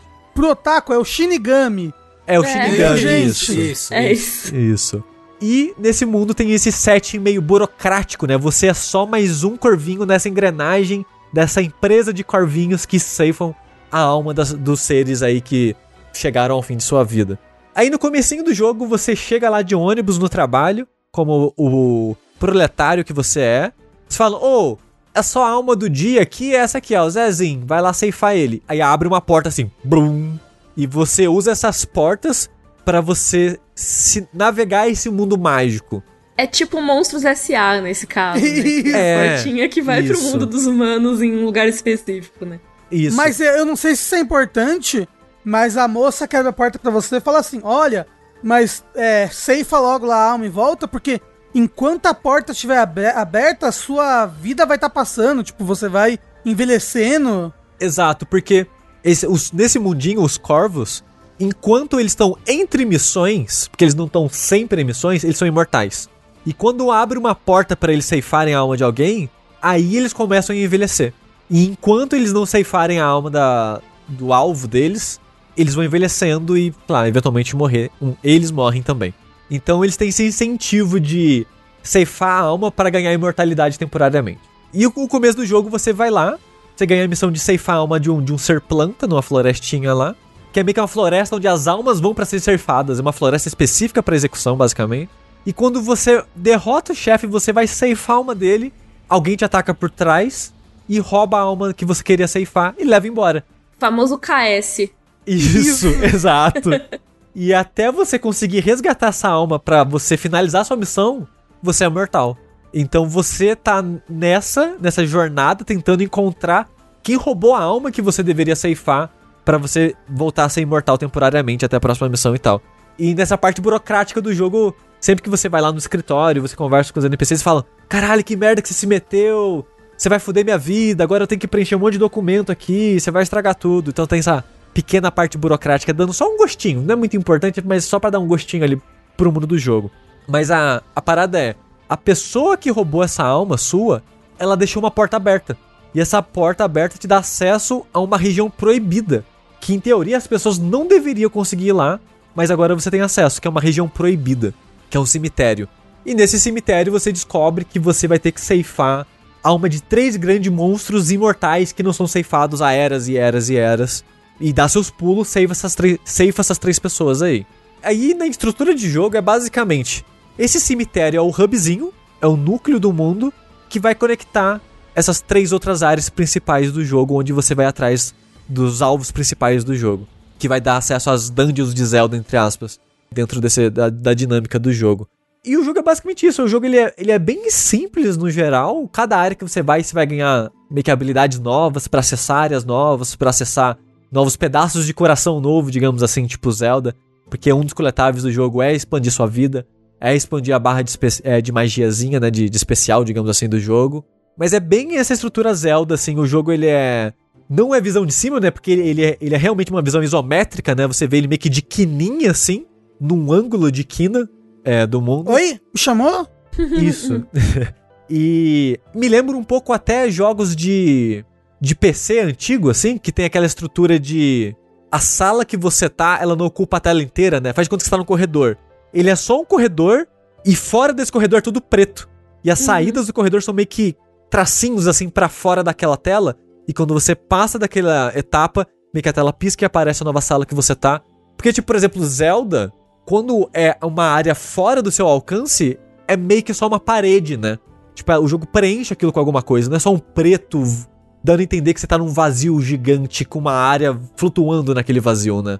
Esse jogo ele faz isso, o que era muito comum em jogos de, de PC antigamente, nos anos 90. Nos 90 não, nos anos 80. Tipo, acho que a Amiga tinha muito isso também, jogos de Amiga e tal, tinha muito isso. É uma, é uma estética amiga. que eu acho, acho bem interessante. é... do PC, é do PC da gay dos anos 80. Ai, amiga, que gostoso. E esse jogo tem essa estrutura bem próxima de Zelda, onde os coletáveis, as coisas que você encontra de escondido, são recompensas bem próximas do que são de Zelda também. Só que, meio triste. Meio triste. É porque a exploração eu não acho tão boa, o combate eu não acho tão bom. A parada desse jogo para mim é que ele é muito carismático. Sim. A trilha sonora dele é excelente e tudo nele é muito carismático. A animação, o seu corvinho dando cambalhota é a parada mais fofa que você vai ver em videogame esse ano. Assim, é tipo, é muito fofinho e porque o corvo que você joga, ele não é um corvo, um corvo antropor, antropomorfizado. Ele é um corvo, ele é literalmente um corvo é que tipo bate o jogo casazinha. do ganso, só que com um corvo de sabre de luz, assim. Isso, ele pega a espada da casinha dele e ele é um corvinho, ele bonitinho. E dá, ele, quando, quando, quando ele dá cambalhota, você vê realmente é um corvinho dando uma cambalhota. É muito legal quando ele tem aquela idol animation dele, ele fica mexendo a cabeça pro lado, tipo pombo, sabe? Tipo corvinho mesmo quando olha de lado, assim, sabe? Meio esperando. Pru, só, só falta fazer é. um. Cara, quando você vai segurar o. Segura o R2 pra segurar o. carregar o golpe de espada, ele fica com o cara de bravinho assim, o olho dele fica pequenininho. Pô, o Corvinho é gostoso demais, cara. É puta, puta Ele, ele, ele é muito carismático, ele é muito, muito simpático. O, o mundo do jogo, ele, é, ele é muito bonito, ele tem uma, uma arte que eu acho muito bonita. Os personagens que você encontra ao longo do jogo são muito carismáticos. Você encontra uma uma barda que chama Bárbara, que ela é muito carismática, sempre que ela ela compõe algumas músicas ao longo do jogo. E a animaçãozinha dela tocando a música para você é muito legalzinha. Ela meio que dançandinha, assim, cantando a música, é muito legal. Então, tipo, o jogo, ele brilha em personalidade, assim, para mim. E, e, a trilha sonora ajuda muito para isso. O visual todo dele, né, no geral, é, é, é muito bonitinho. Você tava falando de personalidade, eu lembro que na florestinha que você começa, tem uns bichinhos que ficam te acompanhando. Aham, Sim, aham. Parece uns Pikmin. É, parece eles são tão bonitinhos. Parece uns coquiri, né? E o jogo sabe que ele é fofinho, esses bichos, porque esses Uhum. bichos são meio que os mascotes do mundo, porque conforme o jogo vai avançando, eles vão aparecendo dentro do seu escritório, lá da parte burocrática, Ai, que fofo. e eles começam a aparecer e tem gente que fica irritada com eles, tem gente que fica feliz com eles. Tem meio que uma caixa que tá meio abandonado o lugar, assim. Aí tem uma parte que tem meio que uma caixa de madeira abandonada e eles fazem um ninhozinho, ficam dormindo lá. Então, tipo, Que esses legal. bichinhos são muito fofinhos também, e também dão muito per- personalidade pro mundo. Um- Uma coisa que eu vi o pessoal falando, a coisa mais triste dele é que ele não vai muito além, ele não vai muito à frente. Tipo, ele é bonito, o combate dele é competente, tem personagens muito carismáticos, chefes carismáticos, só que por ele ser tudo isso, ele tem um potencial muito, muito, muito grande. Tipo, você olha esse jogo e você fala, caralho, só que ele não sai disso, né? Tipo, ele é bate, bate, usa arco flecha, e eu não sei se sai muito... Não, o combate dele é bem simples, assim, tipo, é simples até demais, eu acho. Acho que a parte mais fraca do jogo pra mim é o combate. É, ele tem algumas armas diferentes e cada uma joga mais ou menos diferente. Que é basicamente. Você só tem um botão de ataque, né? E você bate-bate e é isso. E você tem um botão de esquiva com iframes e um ataque a longa distância, que é meio que a sua magia, entre aspas, do jogo. E todas as habilidades especiais que você liberam, a função é a mesma. Tipo, o arco e flecha, você segura o botão, mira, aperta, você dispara um projétil. Eventualmente você consegue uma magia de fogo, que é meio que um Hadouken de fogo. Mas a maneira que você usa e a função do jogo é a mesma coisa. Você segura um botão, carrega, igual puxa o arco, e atira. Aí sai um, um feixe de fogo, que podia ser muito bem uma flecha de fogo, por exemplo, sabe? E todas as habilidades que você vai ganhando ao longo do jogo é a mesma função. É algo que você carrega e arremessa a longa distância. Então, tipo, o combate ele não muda ao longo do jogo. No máximo, as armas diferentes vão dar uma dinâmica levemente diferente pra você. E é isso. E os inimigos não tem muita variedade. Então você tá sempre enfrentando os mesmos inimigos levemente mais fortes de uma área pra outra. E é isso, sabe? Então, al- alguém perguntou, alguém perguntou no chat, ele precisa ser mais do que ele apresentou, blá, blá.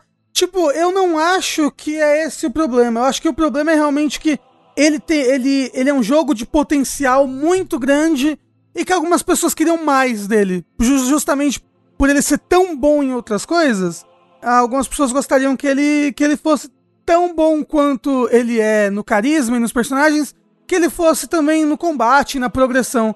Eu, eu, assim, eu particularmente, pe- pe- pelo tamanho que eu vi dele, que ele não é, ele, não é muito, muito longo de zerar, talvez ele, ele seja o suficiente.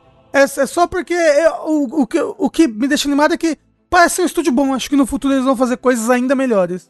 Eu ainda tô bem no começo dele, né? Eu tô na no primeiro dessas três criaturas que, que tem que ser derrotadas.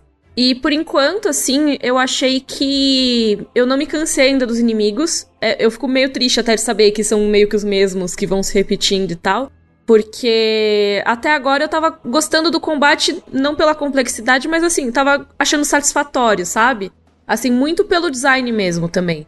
De eu achar que, é, assim, as cores são bonitas, é um negócio muito responsivo, assim, eu sinto que eu tô puxando o arco quando eu atiro e tudo mais, então, assim, me deixa bem satisfeita quando eu consigo acertar e tudo mais.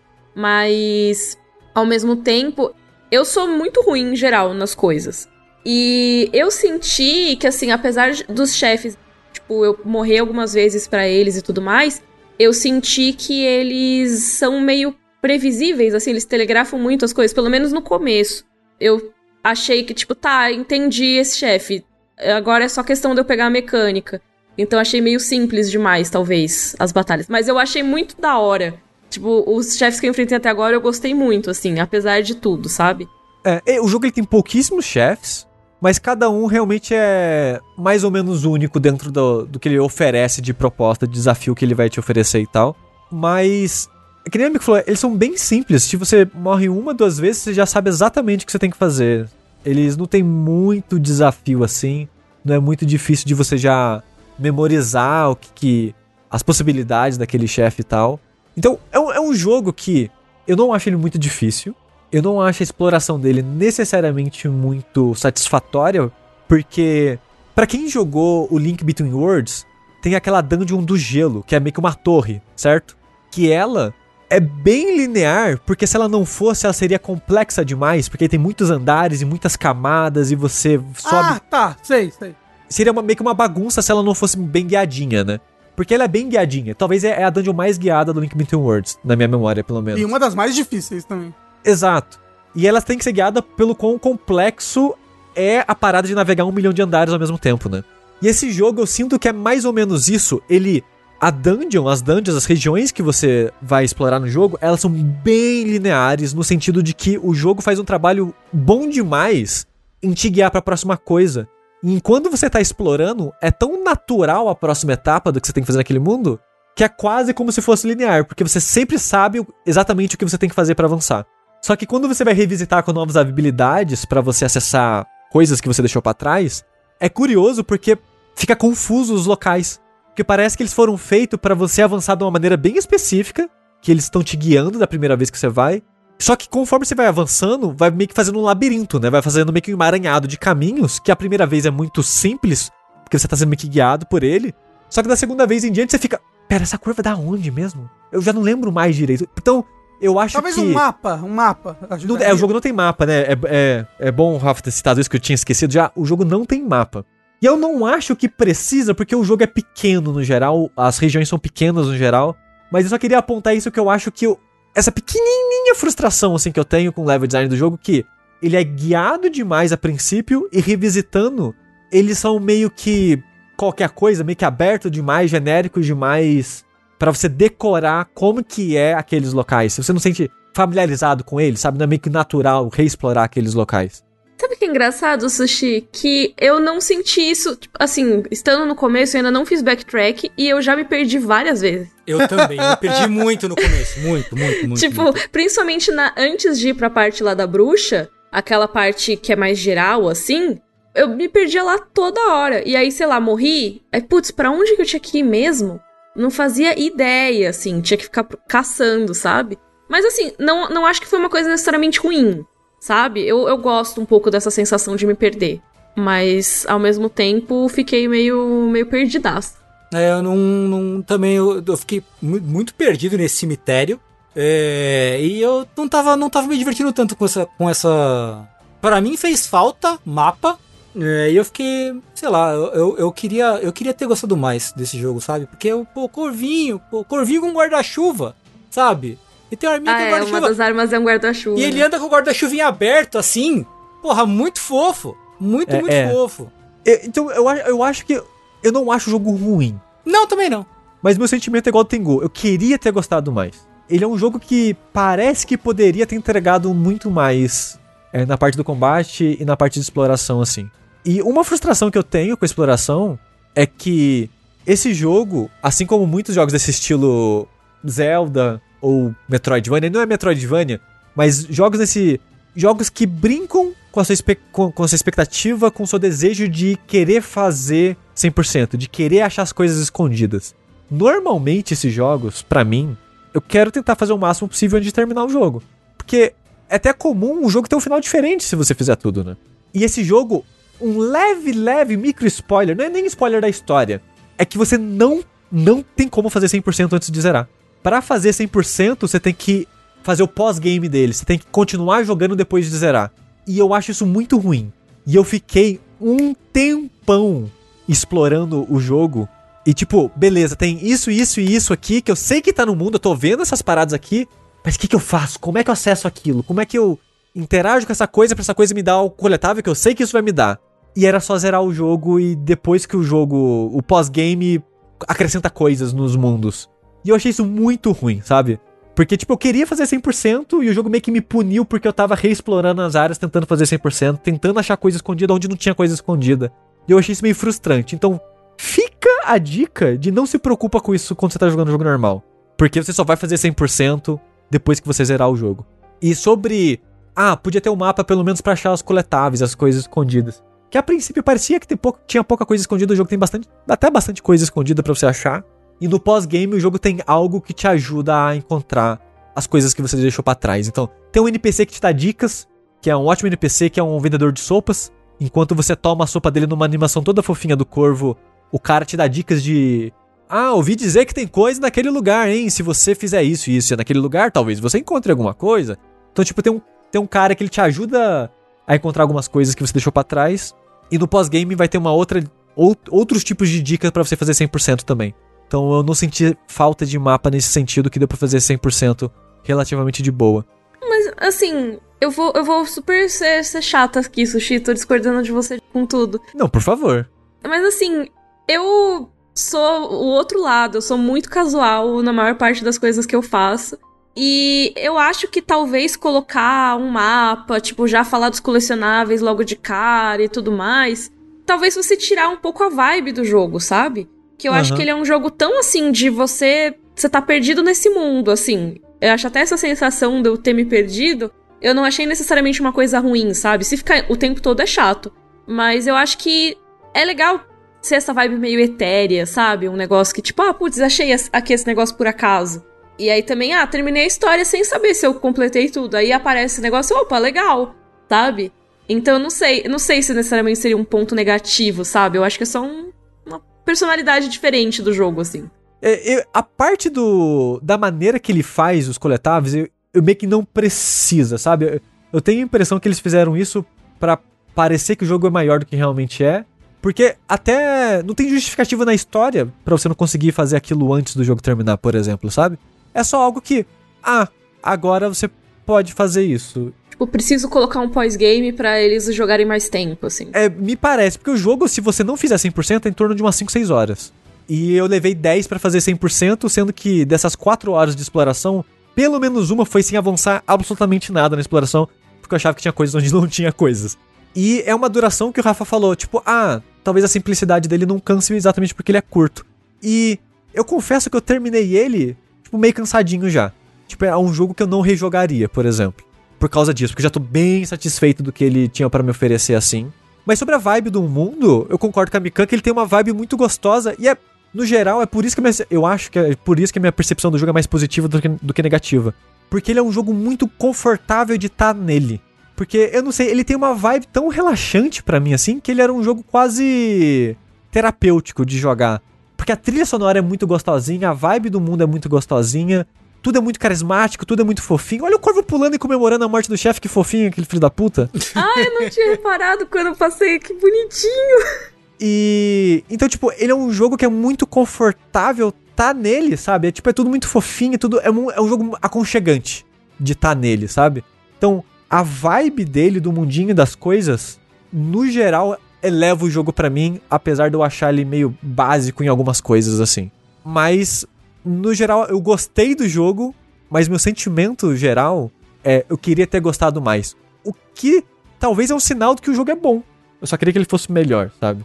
É, Eu, a minha sensação é tipo, eu quase gostei dele. Quase. Eu tô, eu tô entre- na, na zona, assim, na zona cinzenta entre não gostar e gostar. Porque ele não me ofende, ele não faz nada de mal. Inclusive, eu acho que ele, tem, que ele é muito simpático, muito fofo. Eu acho que o design de som dele em algumas partes é muito bom. A mansão da bruxa, né, que tem uns cochichos, umas Nossa, coisas assim. É um clima muito da hora, assim, eu acho. Especificamente de- dessa parte, assim. Mas eu não, não me. Ele não me, não me pegou, não, não me senti atraído pra continuar ele, assim. Não me foi interessante bastante pra eu falar, ok, eu vou terminar. Só meio que, ah, ok. É, eu, por é enquanto, isso. tô gostando muito, cara. Eu tô Né? gostando bastante dele até agora.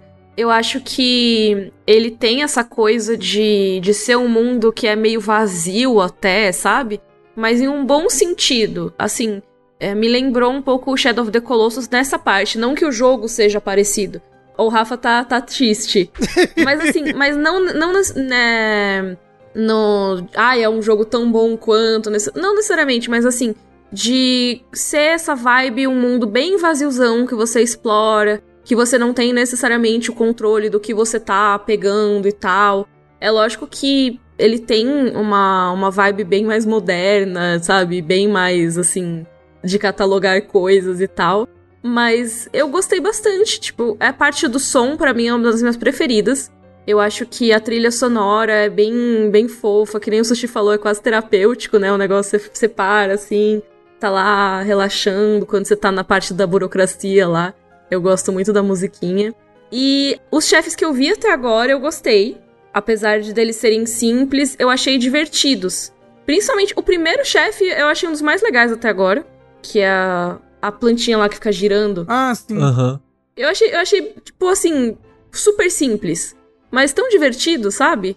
Então eu tô gostando de jogar. Talvez a minha opinião mude conforme eu avançar no jogo, mas por enquanto eu tô amando. Eu quero muito jogar, eu, porque eu quero entender que o Heitor falou que gostou, mas não transaria com o jogo. E eu queria entender em que, o que isso quer dizer, entendeu? É, eu também não sei o que ele quer como, dizer, como não. assim você não transaria com um corvo? Pois é, com Hã? um corvo Oi? gigante. É, oi? Rafa, eu acho que você vai amar esse jogo. Eu, assim, ele, ele, eu realmente, eu- do que eu joguei dele, eu tava gostando. Sabe, sabe uma coisa que eu não gostei, que talvez você esteja nitpicking meu? Era no, no boss da planta, ele dá dano de contato, né? Quando ele tá ali no chão, rodando. Só quando tá rodando. Então, e aí eu, eu ataco e o meu personagem anda pra frente quando ataca. Eu sempre tomava dano. Só isso. É, mas aí você fica de longe da flechada. Ah, mas eu acho errado. Eu ando, eu ando quando dá dano e tomo dano de contato. Absurdo.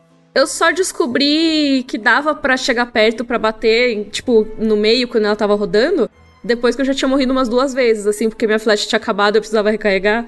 Mas assim, eu, eu, eu acho que eu vou gostar desse jogo. Inclusive, eu acho legal essa mecânica que você tem que.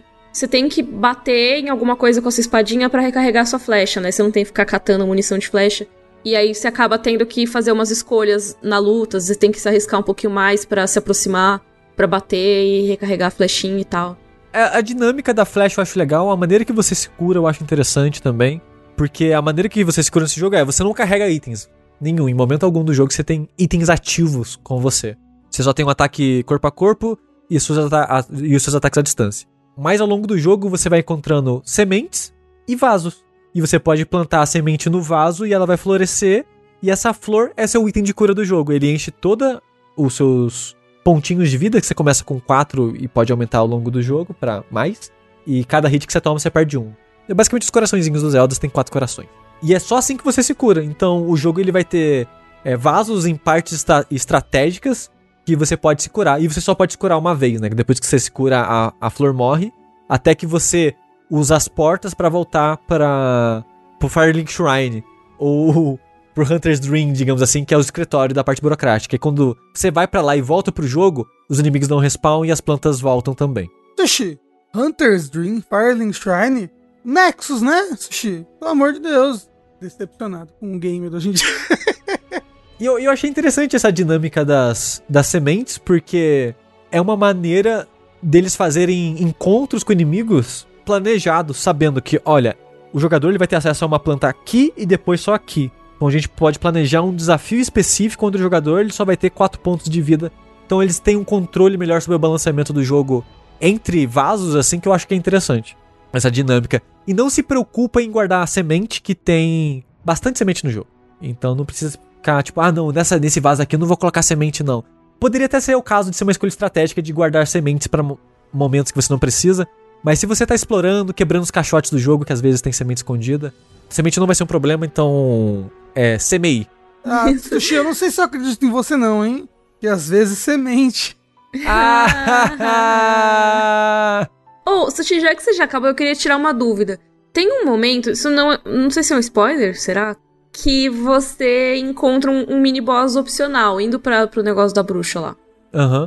Tem mais desses casos? Tem mais. Eu achei legal isso. Sim, é, ele tem alguns subchefes escondidos ao longo do mundo, fora os chefes principais mesmo. Hum. Ah, isso é legal. E esses chefes opcionais são os mais difíceis do jogo. Ele tem múltiplos finais? Não, ele tem o final normal e depois o final que você faz depois que faz 100%. Ah, entendi. Mas você tem que fazer o final normal primeiro, então, né? É, sim, você tem que terminar o jogo normal, aí no pós-game você consegue acessar o, o segundo final, digamos assim. E é isso, eu acho. Death's Door é um jogo honesto. Que se você gosta de Zeldinha, talvez você vá gostar. Mas e de Souls? Não, não, eu não, eu não diria que ele é Souls, não. Ele pode ter influência, mas em gênero eu diria que ele é mais um Zelda-like do que um Souls-like. Mas é isso.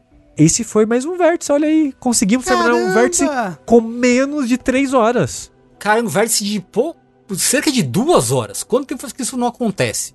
Eu acho, inclusive, que a gente devia fazer outra coisa, então. Vamos. A gente tem uns 50 minutos aí, vamos falar de algum outro jogo aí. E aí, Sushi, como é que tá aquele jogo lá que você gosta? É, comecei a jogar Is ontem. Ô, louco. Sei. E aí? É isso. Eu joguei aí, uma hora. E aí, isso? é, eu, eu tô, comecei a jogar Dragon Quest 8. Olha aí. E, e eu percebi uma coisa, que quando eu ouço música de Dragon Quest, eu quero chorar, porque eu viver começa a valer a pena. Eu, eu gosto tanto de Dragon Quest, meu Deus do céu. É muito, muito bom. É isso. E Fall Guys, a nova temporada da, da Floresta, tá mó irada. Assistam as streams. Você que tá aí ouvindo o podcast, assista a stream. É muito legal. E você, Tengu? E aquele jogo lá que você tá jogando também? Que lá, pô, eu tô jogando muito Cronos Maximus, né, esses últimos dias aí. Ah, verdade. Tô jogando. E, e hoje eu baixei o Samurai Warriors 5, que eu não testei ainda. Eu ia jogar hoje, durante o streaming de hoje de tarde, mas aí, como a gente ficou batendo papo, aí, aí ficou. Foi legal. Foi, não, foi, foi ótimo, foi excelente, só não joguei. E eu tenho bastante aqui, podia diminuir até um pouco. Estão perguntando qual Is eu tô jogando. Eu comecei o 8, o Lacrimosa of Dana. Chris Tales eu não comecei ainda, mas assim que eu tiver acesso ao meu Xbox, ele tá no Game Pass, eu quero jogar Chris Tales. Eu vou lá, eu vou lá pegar de bicicleta e vou levar pra você, Sushi. Pega eu não lá, aguento Rafa. mais. Não Ô, aguento Sushi, mais. você catou lá o Enchanted Arms? Não, não, eu acabei deixando por isso mesmo. Eu vou, eu vou ficar com o meu sujinho na versão ocidental aí compro um japonês bonitinho. E você, Mikan? Fala do seu trabalho. Nossa, é, hoje eu tô de folga, eu tô tão feliz. Eu, eu ia fazer uma cirurgia e aí não fiz, porque remarcaram por causa de um erro idiota.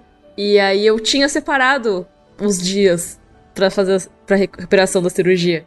E aí eu pensei, bom, então vou aproveitar e vou tirar uma folga pela primeira vez em sei lá quanto tempo. E aí comecei hoje. Aí amanhã eu vou trabalhar. Mas teoricamente, depois de amanhã, folga de novo. Gostoso demais. Sim. Vai revezando trabalho com descanso. Trabalho, cirurgia, folga, descanso. Felizmente eu vou jogar videogames, que fazia tempo que eu não tava conseguindo parar pra jogar, e aí tô feliz jogando bastante esses tempos. Bom demais. Alguns diriam que o videogame é muito bom. Eu não sei se eu sou um desses, mas. Às, A- vezes, às é, ve- às vezes é bom demais, né? É, às vezes vale a pena, eu acho. Muito obrigado, Mikan, por ter aceitado participar com a gente. Obrigada E- pelo convite. Diga mais uma vez para as pessoas onde elas podem te encontrar. As pessoas podem me encontrar. Ah, isso como. Isso vai virar um podcast também. Vocês podem ouvir o meu podcast Rodor Cavalo, que é editado pelo Sushi, inclusive. Olha só. É um podcast comigo com a Flávia Gazi sobre os livros das Crônicas de Gelo e Fogo, os livros que inspiraram Game of Thrones. E tem o meu canal no YouTube, que é Mikan, com três N's no final. Lá eu falo de cultura pop, de vez em quando, muito de vez em quando falo de joguinhos, mas falo muito de filmes e séries e coisas mais. Fala de Estúdio Ghibli, né? Também. É, pois é. Quando não me dão strike, eu falo deles. e aqui na Twitch também eu faço muitas lives trabalhando com o pessoal. Aquelas lives que todo mundo fica se concentrando junto. Mas eu também, de vez em quando, faço gameplays. Inclusive, tem gameplay de Death Store. Olha aí. Então, quem quiser aí, talvez eu faça uns Pokélol depois da minha folga. Quem E sabe? tem também o Caçadores, que Pois participa. é, tem o Caçadores do Filme Perdido, que é meu outro podcast, muitos projetos, e que é um podcast só de filmes esquecidos. Filmes que ninguém dá bola. É o Clube do Livro Esquecido, né? Cada episódio um indica um filme esquecido pra todo mundo assistir e os participantes comentam o que acharam e se acha que merece estar esquecido ou não, né? Isso mesmo. E tem o podcast de One Piece também, né? Não tem? Tem o podcast de One Piece que tá no limbo. Tá no limbo. Um dia ele aparece aí, mas já tá gravado. Quando ele vai sair, não sei.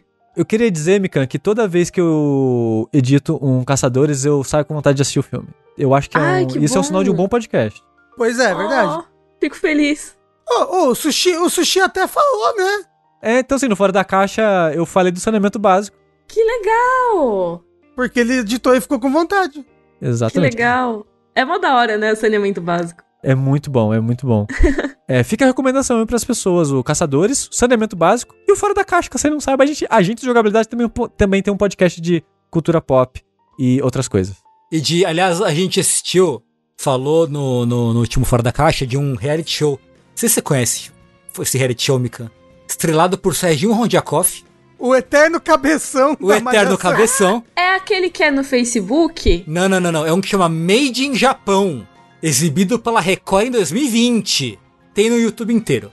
A gente falou dele, no Fora da Caixa. Eu recomendo a experiência. O que que o Serginho Ronjakov tem a ver com o Japão? Tá, e fica, fica, fica a pergunta. Mistério, só ouvindo o podcast pra saber. Eu sei que eu tava, eu tava assistindo e fazendo, fazendo tipo, sabe, fancam do Serginho Rondiakoff, assim. Tirando várias screenshots dele em várias situações e colando no chat de jogabilidade, assim. Ó o cabeção. A, o cabeção. a, a cara dele. a- Mikan, ele, faz- ele fazia a mesma pergunta que você fez agora durante o programa.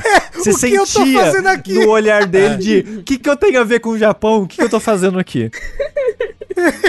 É maravilhoso. Estão falando que é apresentado pela Sabrina Sato. Esse é aquele que tava usando a bandeira do Japão Imperial que deu um Oi, é! Oi, é! Ah, meu Deus, gente! Sim, senhora. Isso. Sim, senhora. Que horror. Então, saiba você que você tem muita coisa pra consumir caso você queira. Você pode também apoiar a gente no nosso canal da Twitch ou nas nossas campanhas de financiamento coletivo, caso você se sinta à vontade, caso você queira. E caso você queira ouvir também o de lista, que é nosso podcast especial que a gente fala de bobeiras, bobices, como café, que aparentemente rendeu muita coisa, as pessoas querem mais café. E eu vi muita gente café. comprando V60 e coisas por causa do podcast, peço perdão. Mas é isso, a gente tem que acabar. É, esse foi mais um Vértice. Eu sou o Eduardo Sushi. Ah, eu sou Rafael Kina. Eu sou o Fernando Tengu. E eu sou a Mikan. E até a próxima, gente. Tchau, tchau.